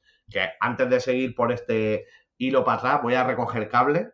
Y Vale. porque me he venido arriba cuando Luis me ha preguntado para Sí, sí, las que las- era el detonante. sí. Voy a recoger cable. Vamos a terminar de hablar. Ahora ya sabemos qué mejora, qué hace más test, que es más estricta, por lo cual podemos entender que muchos cascos que igual antes iban muy justitos, ahora van a ser mejores o al menos más caros. Y vamos a hablar de las consecuencias, ¿vale? Vale. Consecuencia número uno. El peso de los cascos va a crecer muy mucho. Hay que olvidarse a todos los usuarios, adiós a los cascos ligeros. Porque claro, eh, tú a un fabricante le dices, oye, me tienes que cumplir esta nueva normativa, estas nuevas temperaturas, más impactos, más metros, más, veloci- o sea, más velocidad y demás. Eh, ¿Cómo se consigue que el casco aguante más todo esto? Más corcho, o sea, Claro. más EPS más gordos, eh, materiales exteriores más gordos. ¿Esto qué hace? Más peso. Claro. Más peso y y, más tamaño. Y un cabezón que nos va a hacer que flipas. O sea, sí, sí, porque es imposible eh, mantener eh, en las tallas grandes las calotas que habían. Claro. Entonces, eh, sabemos que vamos a tener cascos, primero, más pesados, más voluminosos, sobre todo el que gaste una talla L para arriba, porque igual el que tiene una talla XS no la acaba notando tanto, pero una talla grande lo va a tener más costosos, porque al final todo este test, todo este desarrollo lo pagan los fabricantes, eso va a repercutir en el precio Claro, del consumidor, Claro. porque alguien lo va a pagar. Claro. Y ya te digo yo, ¿quién va a ser? de siempre, El los de consumidor. siempre, claro. Sí. Claro. Sí, sí. Y principalmente eso. Luego la normativa va mucho más allá, Ah, se han metido, ha metido mano a los accesorios, por lo que con esta nueva normativa eh, los cascos tienen que tener una homologación hecha para cada intercom, aún no está en vigor, pero cuando entre va a ser un caos porque tú el casco va a tener que venir prehomologado para un intercom. Esto por un lado para las marcas potentes que ya llegarán a acuerdos con los fabricantes, pues bien, o sea, porque Cardo supongo que tendrá homologación para prácticamente todos los cascos, Siena pues supongo que también, eh, Célula posiblemente, Midland, tal. Eh, despediros todos los que sois usuarios de intercomunicadores que compráis en grandes plataformas por cuatro duros porque los fabricantes Sí, de cascos lo normal es que no homologuen sus cascos para estas marcas. Eh, de terceros y marcas blancas y asiáticas y demás. Luego tienen, ahí se han metido también en las homologaciones con los accesorios para las cámaras. Creo que para poder llevar la cámara también tienes que tener una prehomologación con la marca de la cámara, por lo que te va a ir eh, derivando a que si quieres llevar una cámara en el casco, pues tenga que ser GoPro, que creo que será la única que tendrá las homologaciones Vaya. o de las únicas. Eso, eso ya es Y- negocio, ¿no? Claro. Y más o menos por aquí. Hay alguna cosilla más, pero tampoco es mucho más. Entonces, consecuencias. Bueno, estos son las consecuencias. Perdón, que repetía. Ahora, ¿cómo se aplica esto? ¿Cómo se va a ir llevando el tema de la 22, el cambio de la 2205 a la 2206? De momento, este cambio solo afecta a los fabricantes o marcas. Vamos a diferenciar fabricantes o marcas porque fabricantes de cascos no hay tantos, pero marcas hay muchísimas. Entonces, los fabricantes y marcas a partir de junio ya no podrán seguir fabricando 2206 ni importando, o sea, perdón, no podrán seguir fabricando 2205 ni importando 2205. Todo lo que se fabrique tendrá que ser o importe 2206. Vale. Ya, los caros, pesados y cabezones. Y lo pueden, y lo puede, o sea, a partir de junio no pueden ni fabricarlo ni importarlo, pero se puede seguir vendiendo. Eso es, se puede seguir vendiendo y según parece se ha llegado a un acuerdo en que se puede seguir ensamblando los componentes que les queden fabricados. Ah, lo que tengas ya, vale, vale. Entonces, eso es para lo único que afecta, solo afecta a la fabricación, ¿vale? A la fabricación o importación, a la llegada de nuevos modelos. Al usuario, a todo lo que ya está en la calle, no afecta de ninguna manera. O sea, un usuario de moto podrá seguir usando 2205 de continuo. Correcto. Sin ningún problema. Eh, Así da gusto porque contesta todo sin preguntar, ¿eh? Porque es que la, tenía, la tenía en la punta de la lengua de hace un rato, ¿eh? Pero. No estaba siempre, está rápido, Es la clave. O sea, yo. Eh, claro, sabéis que mi mundillo de moto, sobre todo el mundo custom, es un rollo aparte. Eh, para el mundo custom, el tamaño del casco es algo muy importante. Cierto. Eh, hay gente que ya está acumulando cascos de 2205 en casa. Madre mía. ¿vale? Porque, Hasta ahí yo no llegaría, pero bueno, oye. a ver, te lo digo, cuando te si tienes una talla L y te pruebas un 2206, igual alquilas un trastero. Claro. Es que puedes alquilar un trastero y ponerte un Hans para el cuello. Porque otra cosa que hay que tener en cuenta en un accidente, el peso, el peso suspendido de un casco en el cuello, ya puedes tener el cuello Fernando Alonso. Que aunque te des el golpe, te, descoyuntas el cuello con, si ahora son en, en, torno a los 1200, 1400 kilos en los normales, digo, uno, 1400 gramos quiero decir, pues si tienes uno de casi 2 kilos en la cabeza, pues hazte una idea. A ver, en esos pesos se van a seguir moviendo, ¿vale? sobre 1400, 1600 van a estar, la mayoría. Lo que desaparece son los 850, los 900, los kilos, el kilo poco también prácticamente desaparece. Por ejemplo, en el mundo del cross se va a notar mucho gente que está acostumbrada a llevar cascos muy ligeros de 700 gramos. Eh, eso va a estar complicado. En esta parte de la normativa, en la parte de los números de impacto y las zonas de impacto se parece mucho a la normativa DOT. Eh, si la gente que está un poco metida en el mundillo, que ha tenido cascos americanos, los cascos americanos siempre tienen fama de ser muy pesados. Mucho más pesados que los europeos. Venía por ejemplo, ¿no? Claro, viene del tema de la normativa. Eh, porque, claro, la normativa DOT pide también un montón de impactos todo alrededor. Eh, los americanos son unos cachondos, o sea, en la parte de arriba, todo lo que es la parte de la circunferencia alrededor de la frente, tiene que proteger todo por igual a unos impactos muy fuertes que hace que el casco sea muy pesado, pero luego las mentoneras no necesitan hacerle ninguna prueba y son como de papel. Claro. Eh, entonces, bueno, al final cada normativa es un mundo y cambian. Eh, también es importante que los americanos, el mismo fabricante certifica sus cascos. O sea, no hay un laboratorio externo que lo compruebe. Soy, oye, yo fabrico cascos y yo digo que esto pasa el DOT y con eso es suficiente. Así da gusto. Que, oye, Estados Unidos tiene su, pero vamos, corren buenos tiempos para tener un laboratorio que certifique cascos, ¿no? Eso sí, claro, estos son los que están más contentos y con un atasco importante. A ver, para que os hagáis una idea, que esto, ¿por qué luego va a repercutir también en el usuario? O sea, hay que tener en cuenta que un fabricante de cascos, eh, pues esto es como ir a pasar la ITV, por decirlo de alguna manera, pero a lo, a lo bestia. Eh, claro, ningún fabricante de cascos va a las bravas al laboratorio a hacer la homologación. Tienen un laboratorio propio donde hacen sus pruebas internas y para también la calidad. De vez en cuando, pues cogen unidades, las testan, hacen los test, los replican antes de ir para ir sabiendo que no va a haber ningún problema y que está todo bien. Eh, claro, todas estas nuevas pruebas eh, conllevan maquinarias nuevas que no valen las que habían para el 2205. Claro. Entonces los fabricantes de cascos han tenido que adaptar los cascos. Para adaptar los cascos, que es donde íbamos, en algunas tallas eh, los cascos son exactamente igual que eran en el 2205. No ha tenido que adaptarse nada. O sea, hay cascos que, por ejemplo, igual la pregunta interesante sería, que me la hago yo, que soy más técnico, ¿vale? Es, oye Pepe, ¿hay algún casco que era 2205 que sin hacerle nada ahora es 2206? No. No. A todos han tenido que corregirle algo. ¿En todas las tallas? No. Solo en las tallas grandes.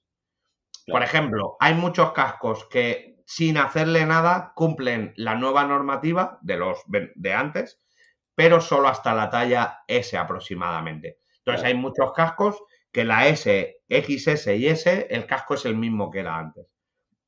Ha habido que hacer adaptaciones para las tallas grandes. ¿Por qué? Porque muchas veces los cascos comparten calotas y van cambiando los espesores de los corchos Sí, sí. Y claro, las tallas pequeñas, pues el espesor del corcho era mucho más grande porque la cabeza es más pequeña dentro de la calota, pero conforme iba subiendo el tamaño de la cabeza, los corchos se iban haciendo más pequeños. Claro. ¿Qué pasa? Pues que ahora con la nueva normativa, con estas pruebas tan extremas, eh, ese corcho no cabe dentro de esa calota. Por eso los cascos han crecido muy mucho. Madre mía. ¿Cómo han solventado esto algunos fabricantes? Si antes un casco se fabricaba, por ejemplo, para hacer todas las tallas, desde la XS hasta la doble XL, en tres calotas, las calotas, para el que no lo sepa, es la parte exterior del casco, ¿vale? Como Sí. lo que aguanta todo, lo que está pintado, ¿vale? Se fabricaban tres tamaños de calota y dentro de ese tamaño, jugando con los corchos y con los interiores, se desarrollaban las tallas. Y con esos tres se pasaba la normativa. Ahora, ¿qué pasa? Si van a hacer tres tamaños de calota, para que la normativa cumpla para la talla XL o doble XL, la calota tiene que ser enorme, enorme, enorme, ¿vale? Muy grande. Para que os hagáis una idea, tengo hoy, por ejemplo, que estábamos aquí viéndolo y hemos hecho una comparativa. El mismo casco, ¿vale? Modelo eh, ahora 2206 frente al mismo casco, el modelo 2205. Hemos comparado eh, la XS actual y es incluso un poquito más grande que la doble XL anterior. ¡Hala! ¿Qué dice? Sí. ¡Qué locura! Pero como tengas una L o algo Bueno, así, si tienes una que XL, pues eres. realmente la vas a Te tener vas, ahí. te vas de astronauta directamente. Joder, vaya locura. Claro, entonces, eso hay que tenerlo en cuenta. Entonces, ¿a dónde voy? Todo este cambio de desarrollos de cascos más grandes, o sea, ya aparte para el usuario, que al final es lo que va a haber en más peso y más tamaño, también bastante más dinero. Claro. ¿Vale? O sea, Sí, solo sí. adaptar la homologación es muy costoso. El desarrollar cascos, eh, como marcas que están haciendo ahora, cinco y seis calotas diferentes para cada talla, eh, claro, los costes de fabricación se multiplican muy muchísimo. Madre mía. Entonces esto va a hacer que los cascos sean más caros y que, por ejemplo, lo que desaparezca el casco económico de la faz de la Tierra. Ya ves. Pues nada. Bueno, yo siempre. Bueno, tontería. Esto iba a decir una anécdota personal de, de mi padre, que siempre está que. Bueno, es motero de siempre. Está con comprarse una moto. Y yo lo único que le estoy diciendo es que, bueno, también por mi maravillosa experiencia con las motos y sus consecuencias, yo le he dicho, bueno, tú te compras la moto, pero ten en cuenta el coste de la moto y mínimo 500 pavos en casco. Pues nada, ahora ya con el 500 pavos a lo mejor se compra el básico. Ah, a ver, con 500 pavos aún te sigues comprando un buen casco. Sí. Aparte, es lo que digo, yo muchas veces, a ver, claro, también es verdad que yo lo veo prácticamente desde dentro, que muchas veces puedo visitar las fábricas, puedo ver cómo se hacen. Claro. Eh, es más fácil igual para mí distinguir de la calidad real y el humo eh, del marketing. Eh, pero bueno, normalmente ya os lo dije una vez, en el mundo de la moto eh, siempre va muy relacionado lo que pagas con lo que compras. O sea, no suele haber grandes diferencias. La calidad va bastante relacionada al precio. Claro. ¿Vale? Y luego, pues eso, hay mucha gente que dice, oye, el- los cascos de fibra, de tal, esto hablamos como hablábamos antes.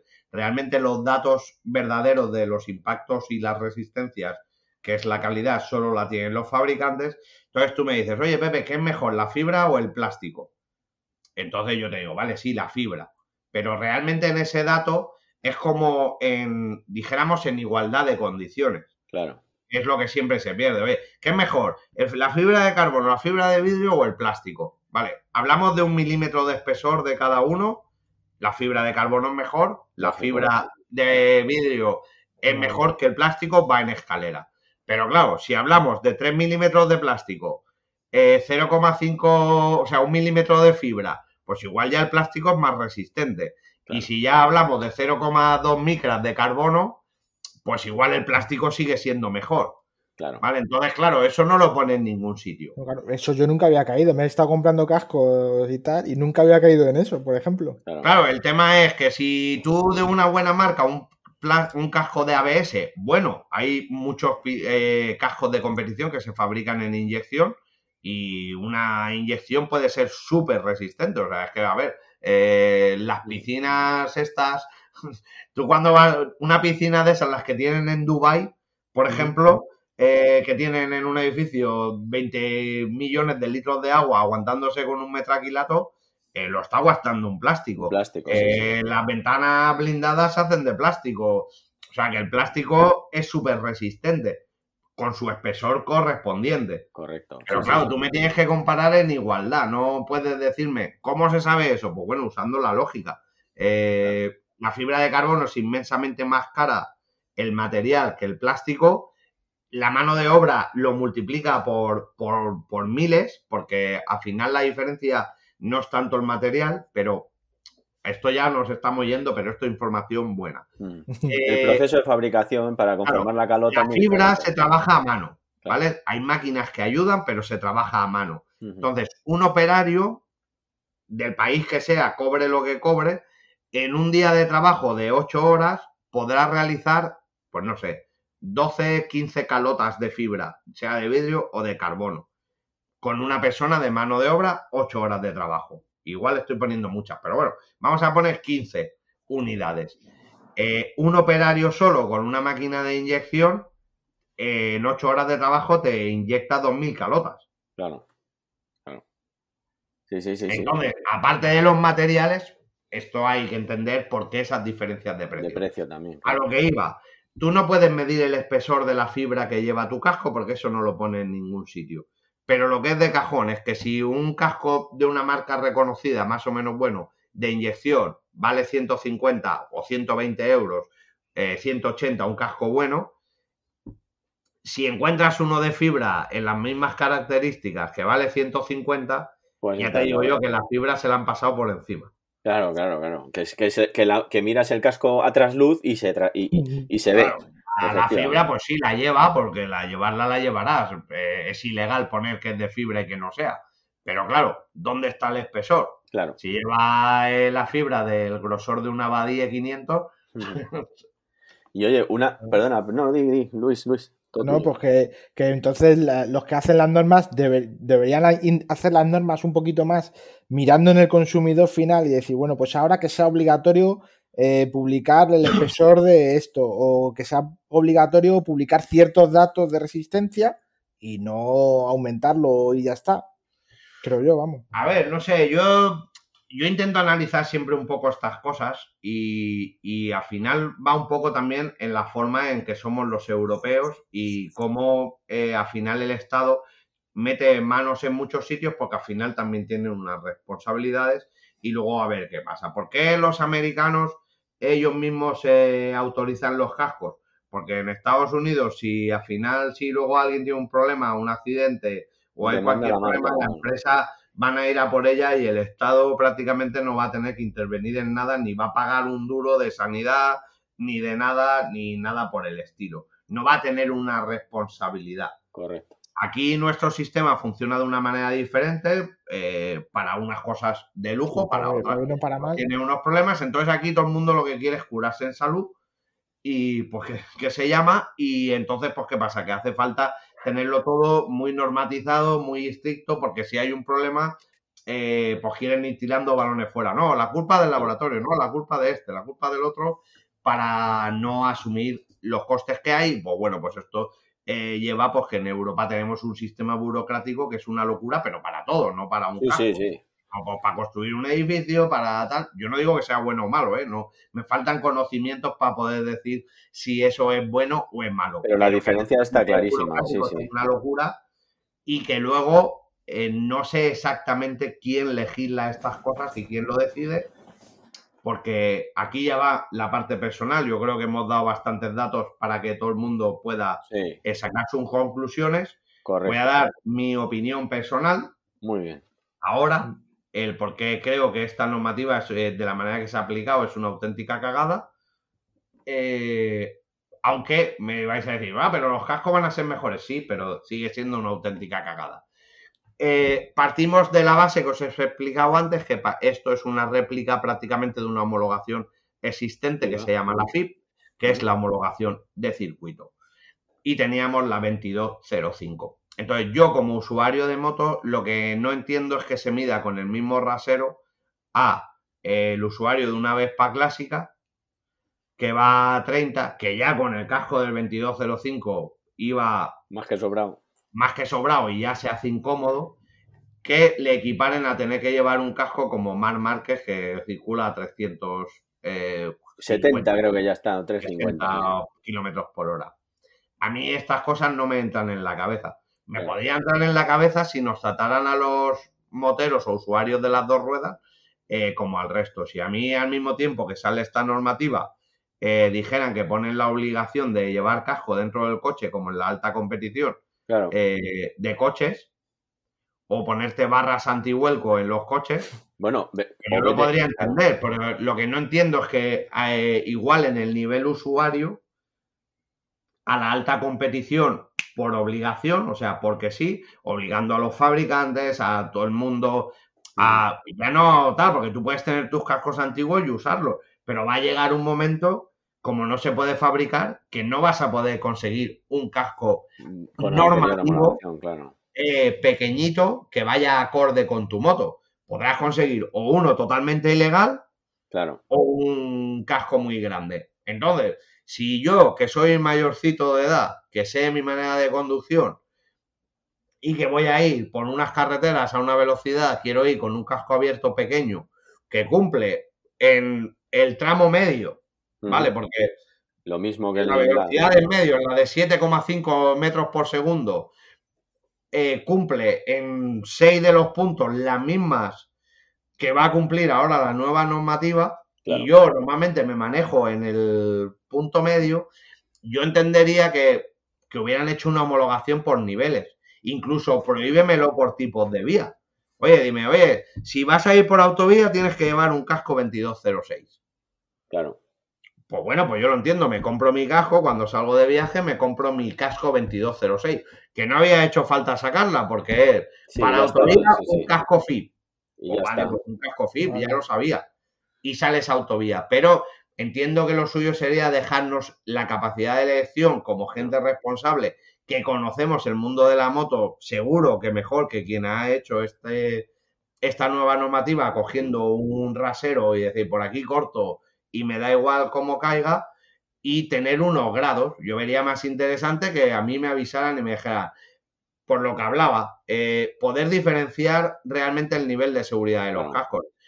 Nivel 1, nivel 2, nivel 3, nivel 4, nivel 5. El fabricante que homologue el casco donde él quiera y tú que puedas elegir el nivel de seguridad que buscas. Depende de tu tipo de, de- de circulación. Pues te voy a dar yo una pequeña opinión, pero que es cómo se hace todo, no solo, eh, bueno, te tendrías que cambiar de país, eso seguro. Y, y te voy a poner otro ejemplo de cómo se hace la normativa, a mi opini- en mi opinión también muy mal. Cual- muchas normativas de seguridad. En cualquier coche actual que tiene que cumplir unas normativas de seguridad ya bastante estrictas, por no hablar de motos, por cambiar el tema, te hacen llevar para llevar a tus hijos eh, unas sillas que cuestan un riñón de pato. Y encima tienes que llevar una por niño y me parece muy bien, ¿eh? que hay que hacerlo. Pero luego tienes otro, otros, eh, digamos, medios de transporte que tienen una libertad absoluta para hacer lo que les dé la gana. Tú puedes llevar a tu hijo en una silla de 30 pavos o menos del decatlón a un niño bebé en una bicicleta con el resto de la circulación. ¿Vale? Entonces, no tiene ningún sentido. Porque, quiero decir, la normativa de seguridad al final la acaban poniendo, ven un mercado en el que la gente pues eh, ya tiene un, una, pues ya, ya tiene la moto, ya tiene el coche, ya tiene lo que sea y claro, para poderlo usar, al final tiene que entrar por el aro de la normativa y va a pagar. El de la bicicleta, ¿cuándo has visto tú que le han puesto a alguien una multa en Madrid por una por ir en la bicicleta de una manera? Es que no, no pueden ir como les dé la gana. Y no es por meterme con los ciclistas, me meto con la norma. ¿Sabes lo que te quiero decir? Es que También no se puede. meternos con los ciclistas. También, también, que bueno, tiene. Claro, que yo, que yo, yo cuando podía montar en bici creía que seguía las normas, pero bueno, eso de los semáforos tampoco son para ellos, ¿sabes? Eh, y no hay ni seguros, tú tienes que llevar tu seguro, tú tienes que llevar tantas cosas que... A ver, si es que esto suena igual un poco conspiranoico, decir, oye, no. Y yo soy, me considero una persona que siempre acepto el progreso, que estoy pre a favor de la seguridad, pero también eh, lo que reivindico un poco desde aquí, porque, a ver, que para nosotros tú dices, oye, pues vosotros como que tú te dedicas a esto, si ahora le obligan a todo el mundo a cambiarse el casco, pues sería un negocio, pero da igual, aún así, será un negocio, pero a mí no me parece bien, ¿sabes? Correcto, Yo que la opinión también está bien. que tienen que dejar, eh, no sé, yo creo que el público, o sea, el mundo motero es lo suficientemente maduro, responsable y tal para poder elegir, es como poner la normativa de llevar guantes. O sea, vamos a ver, si llevar guantes es súper importante y eso está claro, pero ¿es necesario que lo obligues? Claro, Pues no. Yo entiendo que no, sería más necesario eh, explicarle a la gente que la gente tenga claro que debe llevar guantes, ¿sabes? Pero obligarlo, pues no sé, yo creo que ya cuando vas obligando todo, pues al final esto, eh, como que al final te va tocando un poco la fibra, ¿sabes? Yo estoy aquí por gracias a un casco, eso está claro. Y es verdad que yo lo único que he hecho con compañeros moteros es que si van a salir a carretera, les sea, es un consejo muy, muy fuerte que le he dicho, por lo, lleva un casco integral, ¿vale? Claro, pues si es que el casco, cuanto más tape y cuanto mejor sea, mejor. Si yo ante ahí no, Claro. no tengo nada que ver. O sea, eso es el que me pregunta y dice, oye, eh, pues 2206 está claro en un integral y todo esto, pero hay momentos en la vida para todo. Yo lo que no entiendo es el corte del rasero. Entiendo que por eso he empezado explicando un poco el tema de cómo funcionan los datos y el que conocemos, por eso explicaba que las homologaciones son de mínimos, no de máximos. Por lo que nosotros cuando compramos un casco homologado sabemos que cumple el mínimo. Yo vería mucho más interesante de cara al usuario en que me hicieran unas homologaciones con niveles para conocer también los máximos. Claro, ¿vale? claro. Para que si yo, eso debería estar obligado, claro que sí. claro, si yo quiero comprarme un casco, no, el mínimo era 2206, ¿ves? No, deja esto conforme estaba.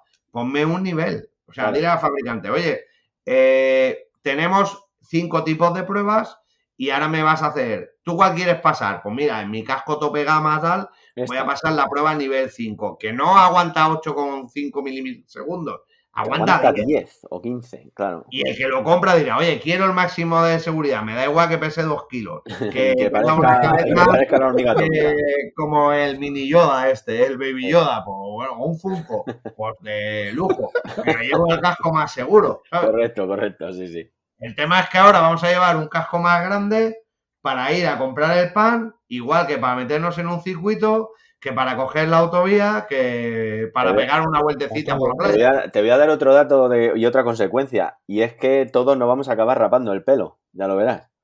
Para que nos quepa una M, si puede ser. No influye el pelo en No, el tamaño ya, de la ya, ya, ¿no? lo he dicho. Siento, siento No, lo el sé, lo haberme sé. jodido aquí el negocio de los peluqueros, No, pero no, sí, sí. no se arregla así. Lo sabía, lo sabía, pero bueno, era un poco por. Bueno, Bueno, pues esto es, esa Muy es mi opinión Yo personal. creo que ha quedado muy claro también. Parecida, Sí. eh, yo creo que no nos hemos dejado nada, incluso No, hemos no. hablado de más cosas. sí, sí. Yo creo que ha estado. Pero yo, yo me he enterado de todo, ¿eh? Sí, sí, de hecho, joder, yo hay muchas veces que quiero saber de algo. Gracias, Pepe, por, darte- por darme todos los días esa lección de humildad y darme cuenta que me quedan muchas cosas por aprender. Y Muchas cosas se saben, lo que pasa es que es verdad que muchas veces están explicadas de una manera que no se entienden. Yo intento explicar las cosas como para que no es la primera vez que voy a hablar del 2206, Correcto. pues que entienda un poco de qué va el tema. ¿De qué va? Pues yo creo que ha quedado Eso. meridianamente claro. Sí, Tal cual. sí. Pues nada, Bueno, muchísimas Pepe. gracias, Pepe, por A compartir vosotros. con nosotros estos consejos y esperamos tenerte pronto por aquí otra vez. Pues en el próximo programa. En cuanto podamos. pues nada, Pepe, Chao. digo, chaito. Pues nada, a nuestros oyentes, muchas gracias por haber aguantado aquí hasta el final del programa, que hoy ha quedado esto larguito, ¿verdad, Rafa? Sí, sí, sí, pero bueno, Pero bueno, nosotros nos lo hemos pasado bien, espero que vosotros también. Y nada, que os invitamos a que nos sigáis en redes sociales de Vidas Moteras, eh, a que deis una vuelta por la página web de vidasmoteras.com y nada, nada más que deciros. Muchas gracias por haber estado ahí. Igualmente gracias y nada, que los podcasts también, pues los escucháis en cualquier plataforma, la que más os guste. Nos encontráis, ponéis vidas moteras y salimos los sin ningún problema. Así que nada, Vs y ráfagas para todos. Hasta la próxima.